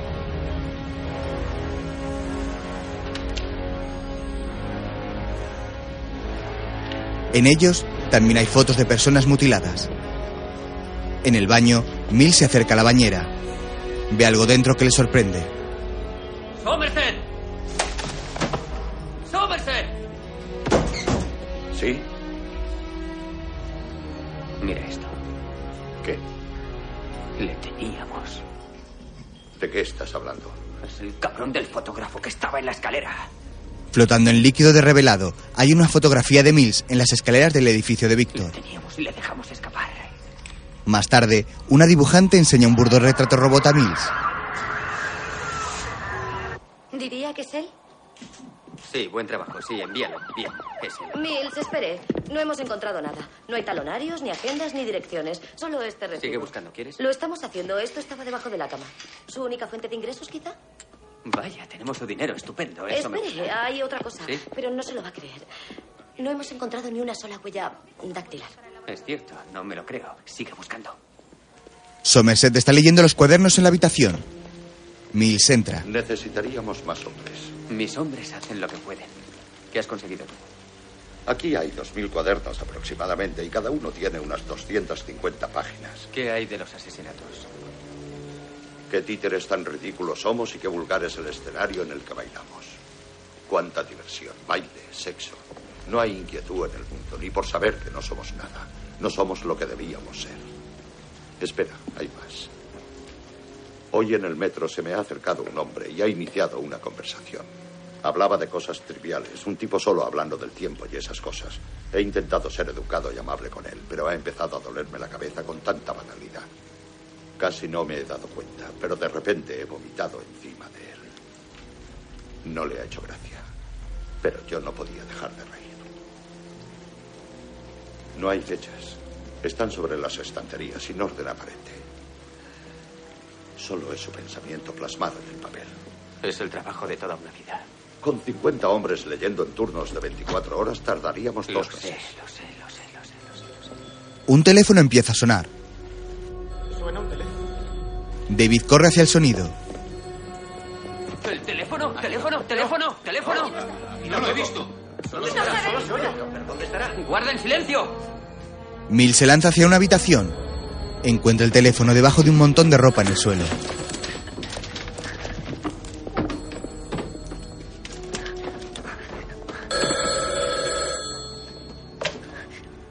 Diga.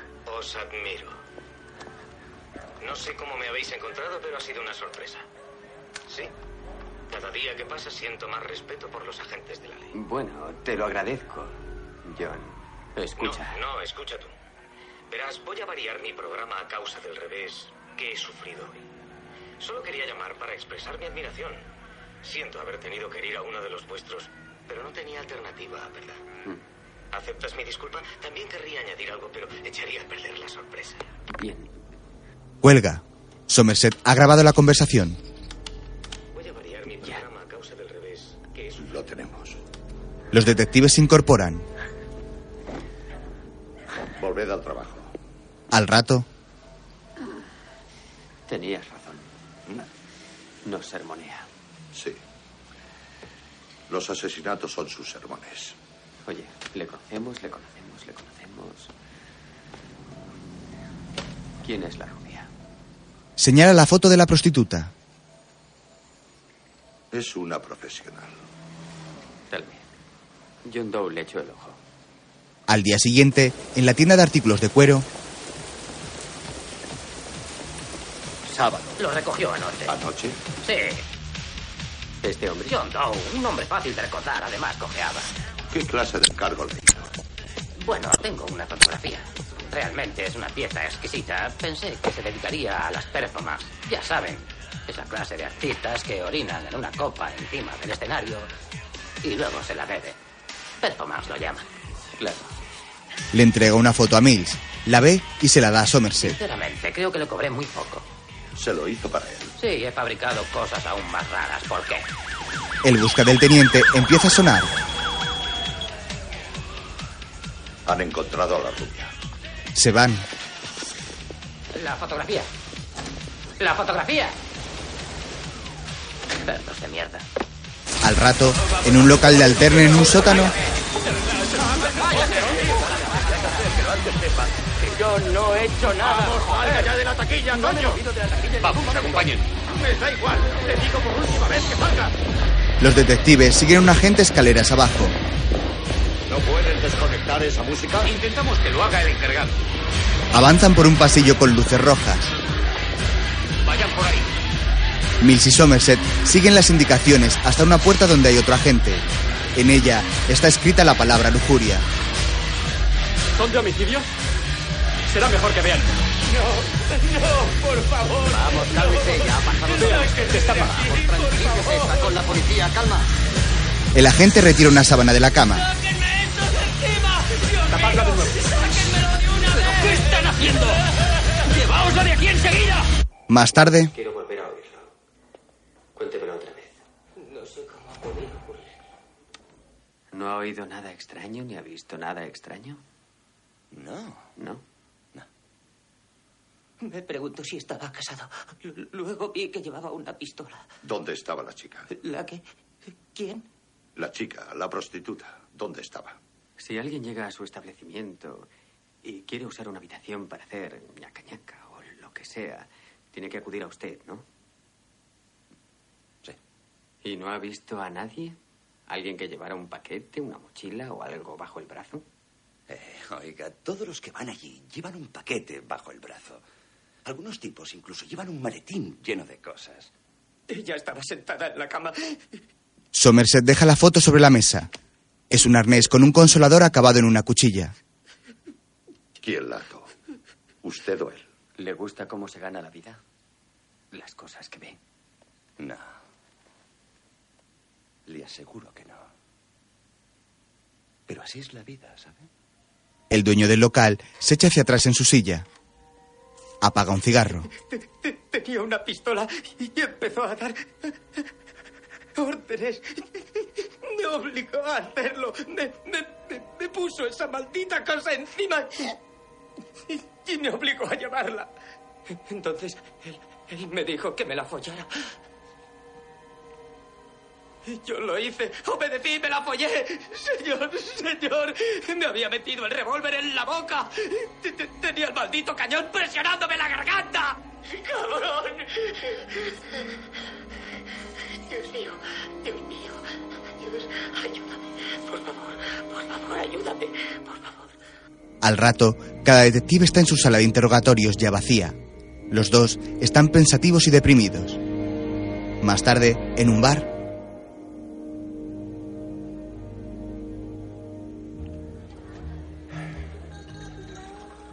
Esto no puede tener un final feliz. Es imposible. Si lo capturamos me daré por satisfecho. Si detuviéramos a John Doe y resultara ser el diablo, es decir, si fuera el mismísimo Satanás, entenderíamos lo que ha hecho. Pero no es el diablo. Es solo un hombre. Verás. Tú no paras de criticar y quejarte diciéndome cosas y cosas. Si crees que así me preparas para los malos momentos, gracias, pero Claro, tú tienes que ser un héroe. Quieres ser un campeón. Pero la gente no quiere un campeón, solo quiere hamburguesas, ganar a la lotería y ver la tele. ¿por qué eres así? Quiero saberlo. Ya. No es por un solo motivo, te lo aseguro. Cuenta.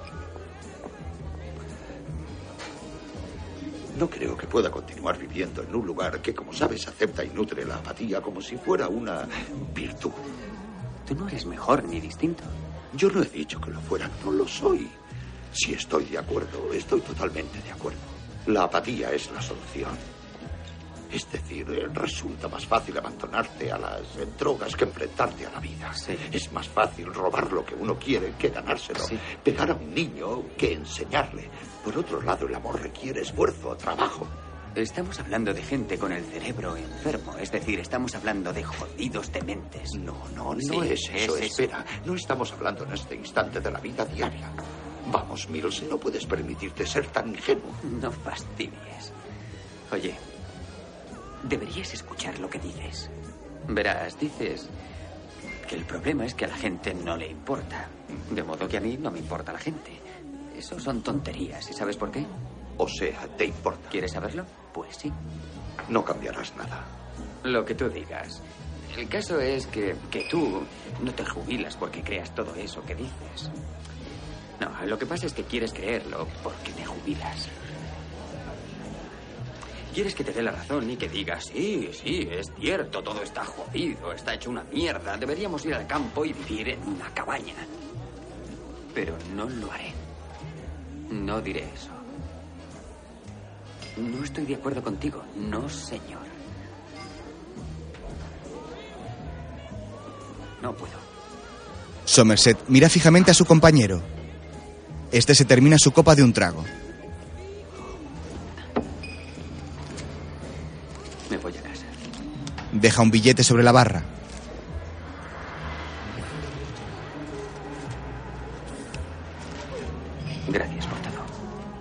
Se da la vuelta y sale del local.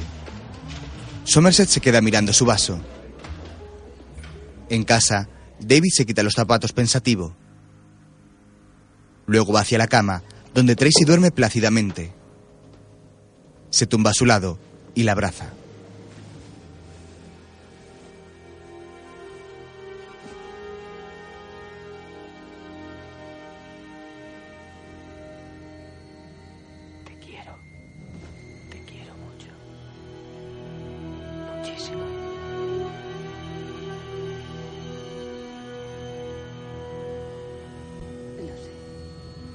Mientras, William en su casa da vueltas en la cama.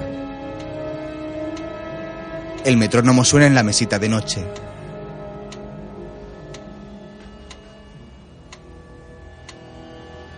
Tras unos instantes, el detective lo mira, lo coge y lo lanza a través de la habitación, chocándose con el suelo y rompiéndose.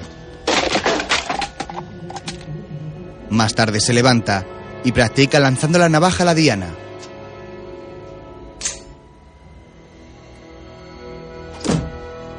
La clava en el centro y se acerca a recogerla.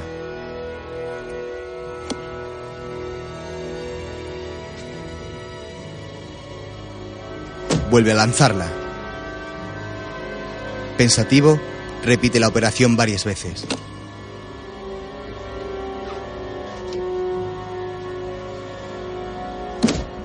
Domingo. Policía, dígame. Sí, yo. ¿Puede repetirlo? Ha sucedido. He vuelto a hacerlo. Los forenses analizan la escena del crimen. En la cama está el cadáver de una joven y un cuadro con su cara caído sobre el cabecero. En la pared hay escrita una palabra. Soberbia. ¿Cómo ha sido? Con somníferos. Tiene el frasco pegado con cola a una mano y el teléfono a la otra. ¿Qué le ha hecho? Le cortó la cara. Luego la vendó. Pide ayuda y sobrevivirás, pero quedarás desfigurada. O bien, con esto puedes librarte de tu propia miseria. Le cortó la nariz. La desfiguró. La herida es muy reciente. Los detectives aparcan frente a la comisaría.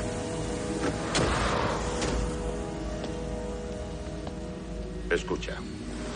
He decidido seguir con el caso hasta que se resuelva. Pueden pasar dos cosas. O atrapamos a John Doe, o asesina a siete personas y este caso no acaba nunca. No me hagas ningún favor. Gracias, pero ya me las arreglaré. Pediré seguir siendo tu compañero durante unos días más. Y así el favor me lo haces tú. Mientras entran, un taxi para frente a la puerta. De él baja un hombre vestido con camisa blanca y pantalones grises. Se acerca a la entrada. Sabes que diré. Ya estamos aquí. ¿Algún recado? Ha llamado tu esposa. Instálate un contestador automático. Empiezan a subir las escaleras. ¿Detective? Después de esto lo dejo. No me sorprende. ¡Detective! Se dan la vuelta. ¿Me estaba buscando? Es él. ¡Quieto! Está cubierto de sangre. ¡Al suelo, cabrón! ¡Vamos al suelo! ¡Todos atrás! ¡He dicho al suelo! Te conozco. ¡Hazlo! ¡Échate! ¡Vamos, échate boca abajo! ¡Vamos, desgraciado! ¡Hazlo! ¡Túmbate! ¡Túmbate, capullo! ¡Vamos! ¡Rápido, rápido! ¡Rápido, coño! ¡Vamos! ¡La nariz contra el suelo! Obedece. Un agente lo esposa y se mancha de sangre. Hijo, ¿qué coño es todo esto? Quisiera hablar con mi abogado, por favor. Joder, maldita sea. Más tarde, Se cortó la piel de las yemas de los dedos. Por eso no pudimos encontrar una sola huella en su apartamento. Parece ser que lleva tiempo haciéndolo. ¿Qué hay de las cuentas bancarias? Las armas. De momento estamos en un callejón sin salida. No tiene créditos solicitados ni ningún empleo conocido, solo una cuenta corriente abierta con dinero al contado. Hemos intentado averiguar el origen de los muebles. Lo único que sabemos de él hasta ahora es que dispone de dinero de forma independiente. Es culto y está completamente loco. ¿Por qué se habrá llamado a sí mismo John Doe? Cierto. ¿Podemos interrogarle? Ahora no. Tenemos que enviarle al juzgado. No es lógico que se haya entregado. Para mí no tiene sentido. Pero está ahí sentado. No es necesario que tenga sentido. Esto no ha acabado. Desde luego, en mi opinión se burla en nuestra cara y nosotros tragamos como idiotas. Por primera vez tú y yo estamos totalmente de acuerdo. No piensa detenerse. ¿Y qué podemos hacer? Solo le faltan dos asesinatos para completar su obra maestra. Veamos cómo se declara. Más tarde, en el despacho del capitán, Mi cliente asegura que hay otros dos cadáveres, dos víctimas que están escondidas. Quiere que le acompañen los detectives Mills y Somerset hasta el lugar donde están ocultos los cadáveres, ya de ser a las seis en punto de hoy. ¿Por qué nosotros? Dice que les admira.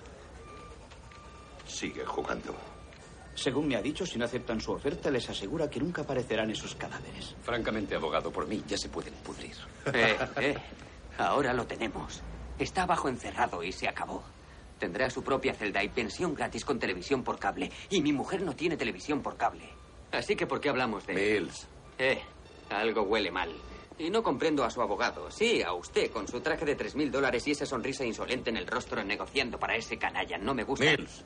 La ley exige que sirva a mis clientes. Ahora me sale con intereses De la mejor manera que pueda.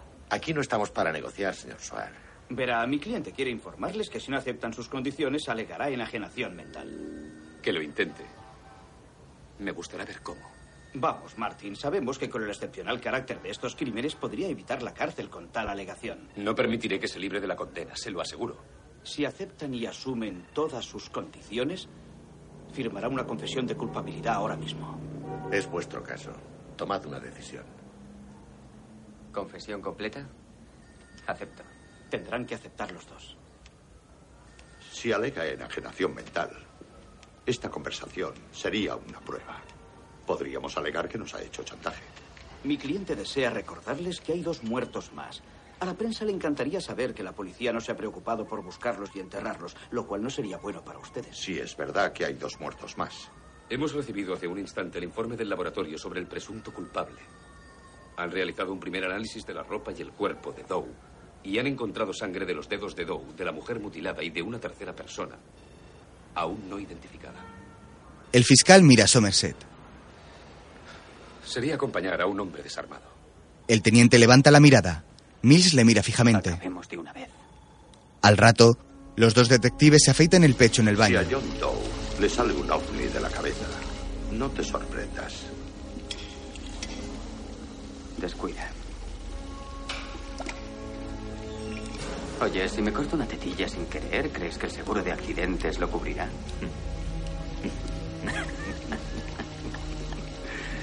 Supongo que sí. Si fueras lo bastante hombre como para presentar una reclamación, te pagaría un implante de mi propio bolsillo. Siempre llego tarde a casa. Mi mujer creerá que tengo un lío. Termina de afeitarse.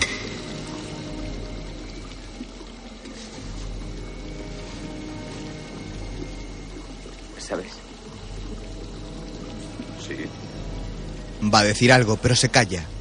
Somerset le mira. ¿Qué? Mill se da la vuelta y se va. Más tarde, se colocan los micrófonos pegados al pecho. Una agente utiliza cinta adhesiva para sujetarlos. Luego, ambos policías se abrochan la camisa. Miran al frente preocupados y ansiosos por lo que va a suceder a continuación.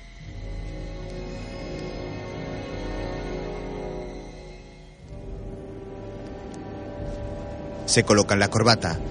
Somerset se hace el nudo, mientras que Mill se pone una con el nudo ya hecho. La gente les coloca las petacas de los micrófonos. Encima de las camisas se colocan un chaleco antibalas. Somerset comprueba que su pistola está cargada. Mills hace lo mismo. Ambos las guardan en sus pistoleras. En la azotea, un helicóptero con agentes de los cuerpos especiales irá siguiendo al coche de los detectives. El capitán y el fiscal bajan a atender a los periodistas. Los dos detectives y John Doe bajan por unas escaleras. Los agentes del helicóptero se preparan para despegar.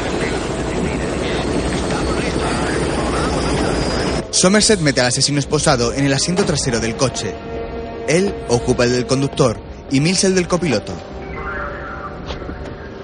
Arrancan el coche. John Doe tiene la mirada perdida. El coche sale del aparcamiento. Es el primer día de toda la semana que no llueve.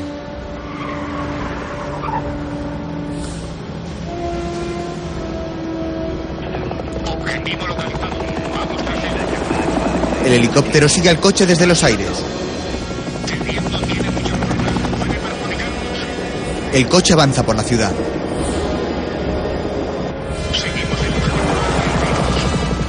Dentro del automóvil, Somerset mira a John por el retrovisor. ¿Quién eres yo? ¿Quién eres realmente? ¿A qué te refieres?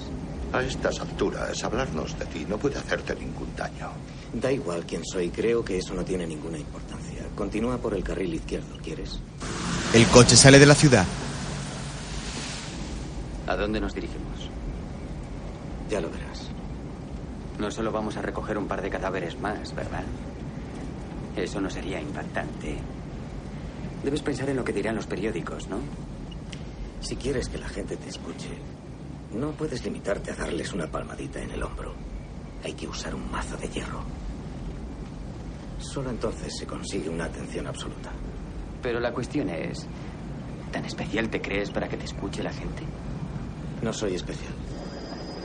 Nunca me he creído excepcional. Aunque esto sí lo es.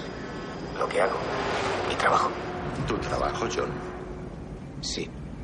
Lo, lo siento, pero yo no veo nada especial en lo que haces, John. Eso no es cierto. No, es verdad. Porque lo curioso es que da igual. Dentro de dos meses nadie se acordará. Esto se habrá olvidado. Ni siquiera sabrán tu nombre. Aún no has contemplado toda mi obra. Pero cuando esto acabe, cuando haya terminado, algo quedará. La gente quizá no comprenda nada, pero tampoco podrá negarlo. Estamos perdiendo el tiempo. Háblanos de lo que has planeado, John. Estoy impaciente porque lo veas. Te aseguro que será algo incomparable. Puedes estar seguro que lo veré porque estaré a tu lado. Así que cuando llegue el momento, acuérdate de avisarme. No quiero perdérmelo. No, no te preocupes. No te lo perderás. No perderás ni un detalle. Salimos de la ciudad, pero no sabemos destino. Quizás sea una trampa. Si es un engaño, intervendremos. Mientras tanto, lo seguiremos a distancia. El coche avanza por una carretera que cruza un árido campo. Nuestros agentes controlan la situación. De momento no hay novedad. Los postes eléctricos bordean la carretera cada pocos metros. Somerset vuelve a mirar a John. ¿Estás nervioso? Ya no estamos lejos.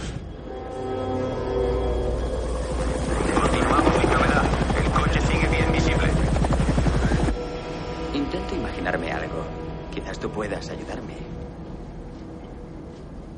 Cuando una persona está loca, como es tu caso, ¿es consciente de que lo está? Imagínate, por ejemplo, que estás leyendo, masturbándote sobre tus heces y de repente te detienes y piensas, joder, realmente resulta increíble lo chiflado que estoy. ¿Lo haces? ¿Lo has hecho alguna vez? ¿Te resulta cómodo colgarme la etiqueta de loco? Puede que sea muy cómodo. Comprenderás que no espero que aceptes lo que hago. Pero yo no lo escogí. Fui elegido. Ya, lo que tú digas. No dudo de que eso es lo que crees. Pero no te das cuenta de que has caído en una contradicción. ¿Sí? ¿Cuál? ¿Quieres saberlo? Si te ha escogido, digamos, un poder superior, y ese poder ha guiado tu mano, resulta extraño que disfrutes con tu misión. Has disfrutado torturando a esas personas. Eso no encaja con tu condición de mártir, ¿no crees? John. El asesino reflexiona un momento. Dudo que lo pasara mejor de lo que Mills disfrutaría a solas conmigo en una habitación sin ventanas. Me equivoco. ¿Te gustaría golpearme con total impunidad? Te estás equivocando. Nunca haría eso. No lo harías debido a las consecuencias. Pero tus ojos te delatan. No hay nada malo en que un hombre disfrute con su trabajo. No negaré mi deseo personal de que el pecado se vuelva contra el pecador. Eh, un momento, creía que lo que habías hecho era asesinar a inocentes. ¿Inocentes? ¿Acaso te estás burlando? Un gordo ceboso. Un ser repugnante que apenas se tenía en pie. Un hombre al que si vierais en la calle paseando con vuestros amigos, señalaríais sin duda para burlaros de él. Un hombre que os avergonzaría comiendo y al que la gula le dominaba. Luego estaba el abogado. Deberíais agradecerme en secreto que acabara con aquel avaricioso. Era un hombre que dedicó su vida a amasar dinero a base de engaños con cada aliento que emanaba de su boca. Seguía manteniendo asesinos y violadores en la calle. ¿Asesinos? Una mujer. ¿Asesinos como tú, John? Una mujer. Fea y sucia en su interior que le era imposible seguir viviendo sin ser bella en su exterior. Otro que distribuía drogas, un camello de lujo y pederasta en realidad. Sin olvidar a la puta que contagiaba el SIDA con sus servicios. Solo en un sucio mundo como este, nuestra cínica sociedad puede decir que eran inocentes sin echarte a reír. Esa es la cuestión. Presenciamos un pecado capital en cada esquina, todas las casas. Y lo toleramos. Lo toleramos porque es habitual. Es decir, algo trivial. Lo toleramos mañana, tarde y noche.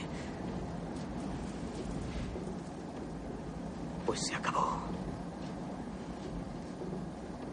Estoy dando ejemplo.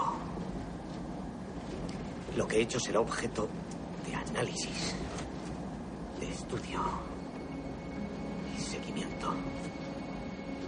Para siempre. Sí. Delirios de grandeza. Deberíais darme las gracias. ¿Por qué, John? Porque después de esto seréis recordados. Date cuenta, detective, de que el único motivo por el que estoy aquí ahora es porque yo he querido. No, no, porque al final te habríamos atrapado. ¿En serio? Entonces, ¿qué hacíais? ¿Esperar el momento? ¿Jugar conmigo? ¿Permitir que murieran cinco personas inocentes hasta oír cómo saltaba la trampa que me habíais preparado? Dime, ¿cuál, ¿cuál era la prueba absoluta que ibais a utilizar contra mí justo antes de que me acercara a ti y levantara las manos entregándome? John, cálmate. Creo recordar que llamamos a tu puerta. Ah, es cierto. Yo también recuerdo que te acaricié la cara. John se acerca a la reja que le separa de los detectives. Estás vivo porque no quise matarte. Está bien, sepárate. Te perdoné la vida. Que te separes. Recuérdalo siempre cuando te mires al espejo. Piensa en mí durante el resto de tu vida. O debería decir, durante el resto de la vida. Que yo te permita ¡Sepárate! gozar. ¡Sepárate, maldito hijo de puta! ¡Cierra el pico de una vez! No eres ningún mesías, eres una estrella fugaz. Una camiseta de moda, nada más. John vuelve a echarse hacia atrás sonriendo, contento de haber conseguido que Mills pierda los papeles.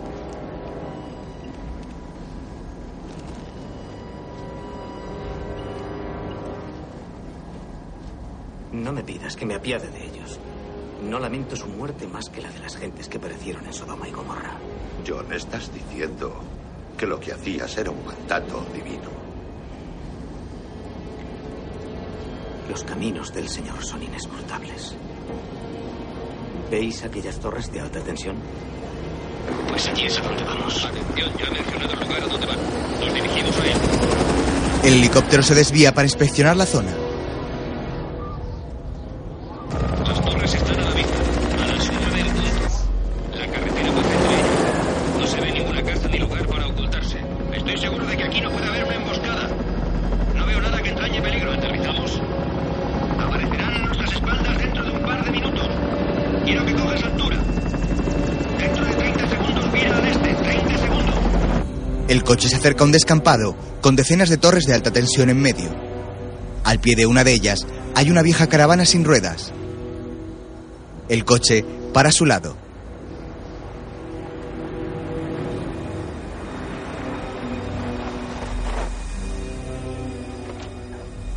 Mills y Somerset se bajan y echan una ojeada alrededor.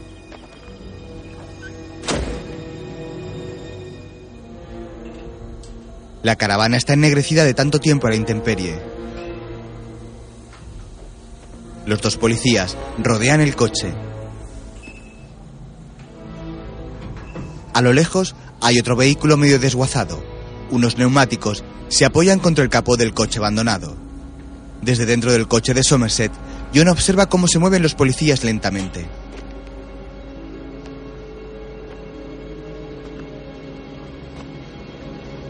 Lo sacaré del coche.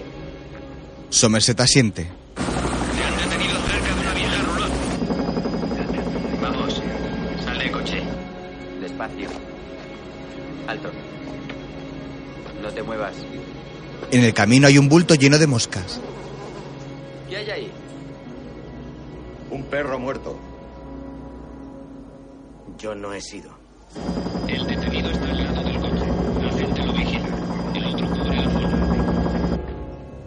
¿Qué hora es? ¿Por qué? Me gustaría saberlo. Las siete y un minuto. Está cerca. Pues echemos un vistazo. John le mira y asiente. Es por aquí. Los detectives siguen al asesino. Se alejan del coche. El detenido va primero, los agentes le siguen. Están a unos 10 metros del vehículo y siguen alejándose. Entendido. Tiradores atentos. John anda por el árido terreno renqueando, ya que tiene los pies esposados. Un poco de viento levanta algo de polvo. Mills lleva en la mano su revólver. A lo lejos aparece una camioneta por la carretera. Somerset la ve y se queda parado. Mills, El joven también la ve. Al suelo, al suelo. John obedece. vigílalo. Corre hacia la carretera. Ya está. Me alegro de que tengamos un poco de tiempo para charlar. Somerset llega junto a su coche. Atentos los tiradores de élite. Apuntad al detenido. No dejéis de apuntar al detenido. Está de rodillas. William se monta en el coche y arranca. Atención. Cubrid también el coche. Una furgoneta por la carretera. La furgoneta se acerca velozmente, levantando una nube de polvo. Somerset para su coche bloqueando la vía. Sale del vehículo. Preparaos para cualquier cosa. Esperad a mi señal. La detendré. Da un disparo al aire y luego apunta a la furgoneta. El vehículo para bruscamente. ¡Salga de ahí! ¡Fuera! Tranquilo, amigo. No dispare. ¡Quédese ahí! ¡Dese la vuelta, las manos sobre la cabeza! Maldita sea. ¿Qué hace usted aquí? He venido a entregar un paquete. Traigo un paquete para un tal David. El detective David Mills. Somerset mira hacia su compañero. Este mantiene a John arrodillado a punta de pistola. Cójalo. Despacio. El conductor se dirige a la parte posterior de la furgoneta. ¿Va a sacar algo? Abre la puerta trasera de la furgoneta. Coge una caja y la saca. Tipo me pagó 500 dólares por traerlo aquí. Dijo que debía entregarlo a las 7 en punto. Déjelo en el suelo. Nos manda un paquete.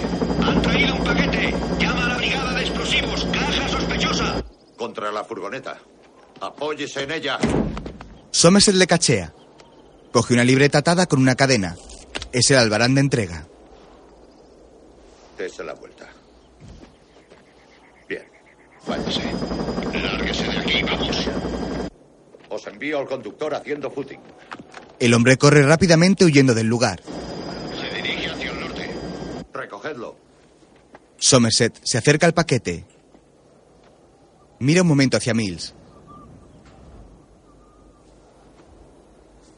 Bueno, no sé. Al final se decide. Voy a abrirlo. Cuando decía que te admiraba, lo decía en serio. William saca su navaja. Corta la cinta adhesiva del paquete de forma cautelosa.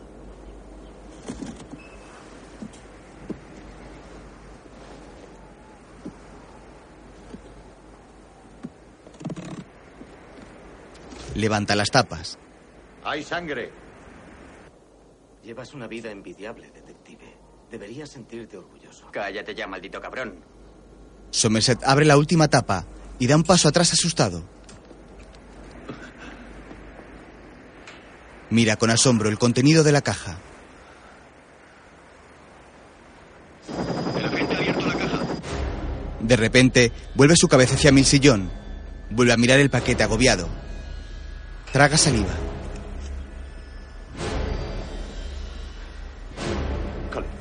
Te acerques. Aléjate de aquí, no intervengas.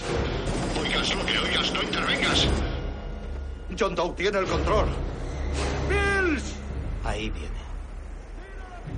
¿Qué? Ojalá hubiera tenido tu vida. Cállate, maldita sea. ¿Qué dices? Escúchame, detective. Intento explicarte lo mucho que te admiro.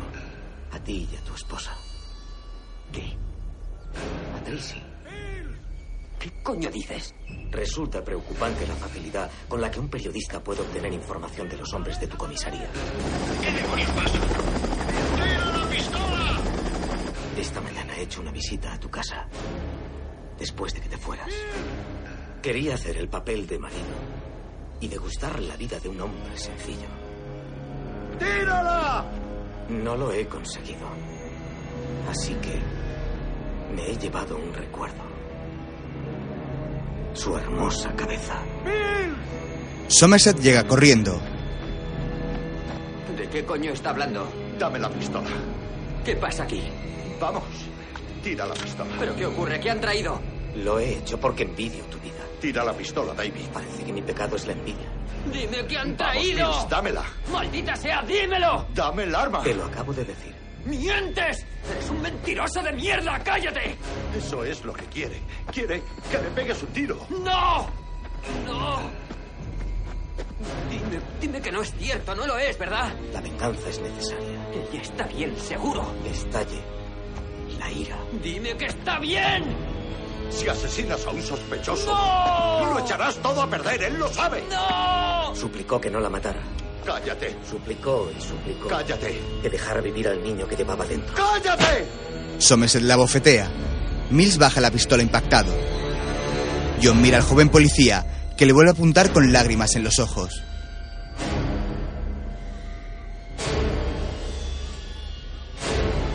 Vaya. Él no lo sabía. Somerset mira al cielo con pena y luego baja la mirada derrotado. Mills mira a su compañero. Está a punto de llorar, pero la ira le da una nueva determinación y vuelve a apuntar a John. Dame el arma, David. Mills sigue apuntando a John. David. Si le matas, habrá vencido. John le mira impasible.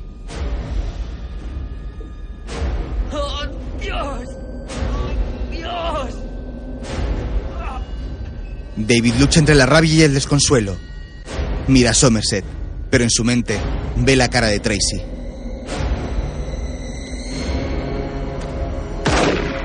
Le pega un tiro en la cabeza.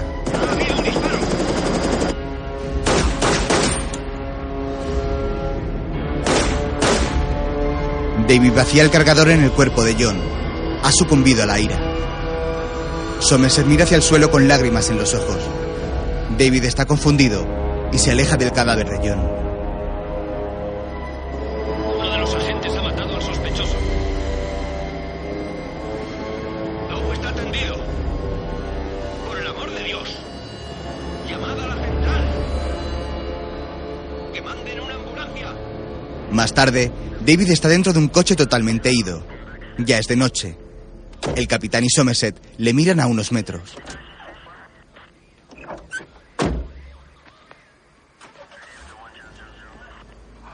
Vaya, nosotros nos ocuparemos de él.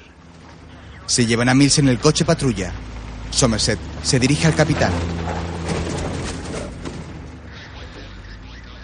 Que no le falte nada. ¿Tú dónde estarás?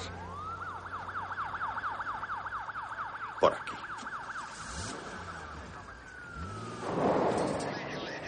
Estaré por aquí. El viejo teniente se aleja. Ernest Hemingway escribió una vez, el mundo es un buen lugar por el que vale la pena luchar. Estoy de acuerdo con la segunda parte.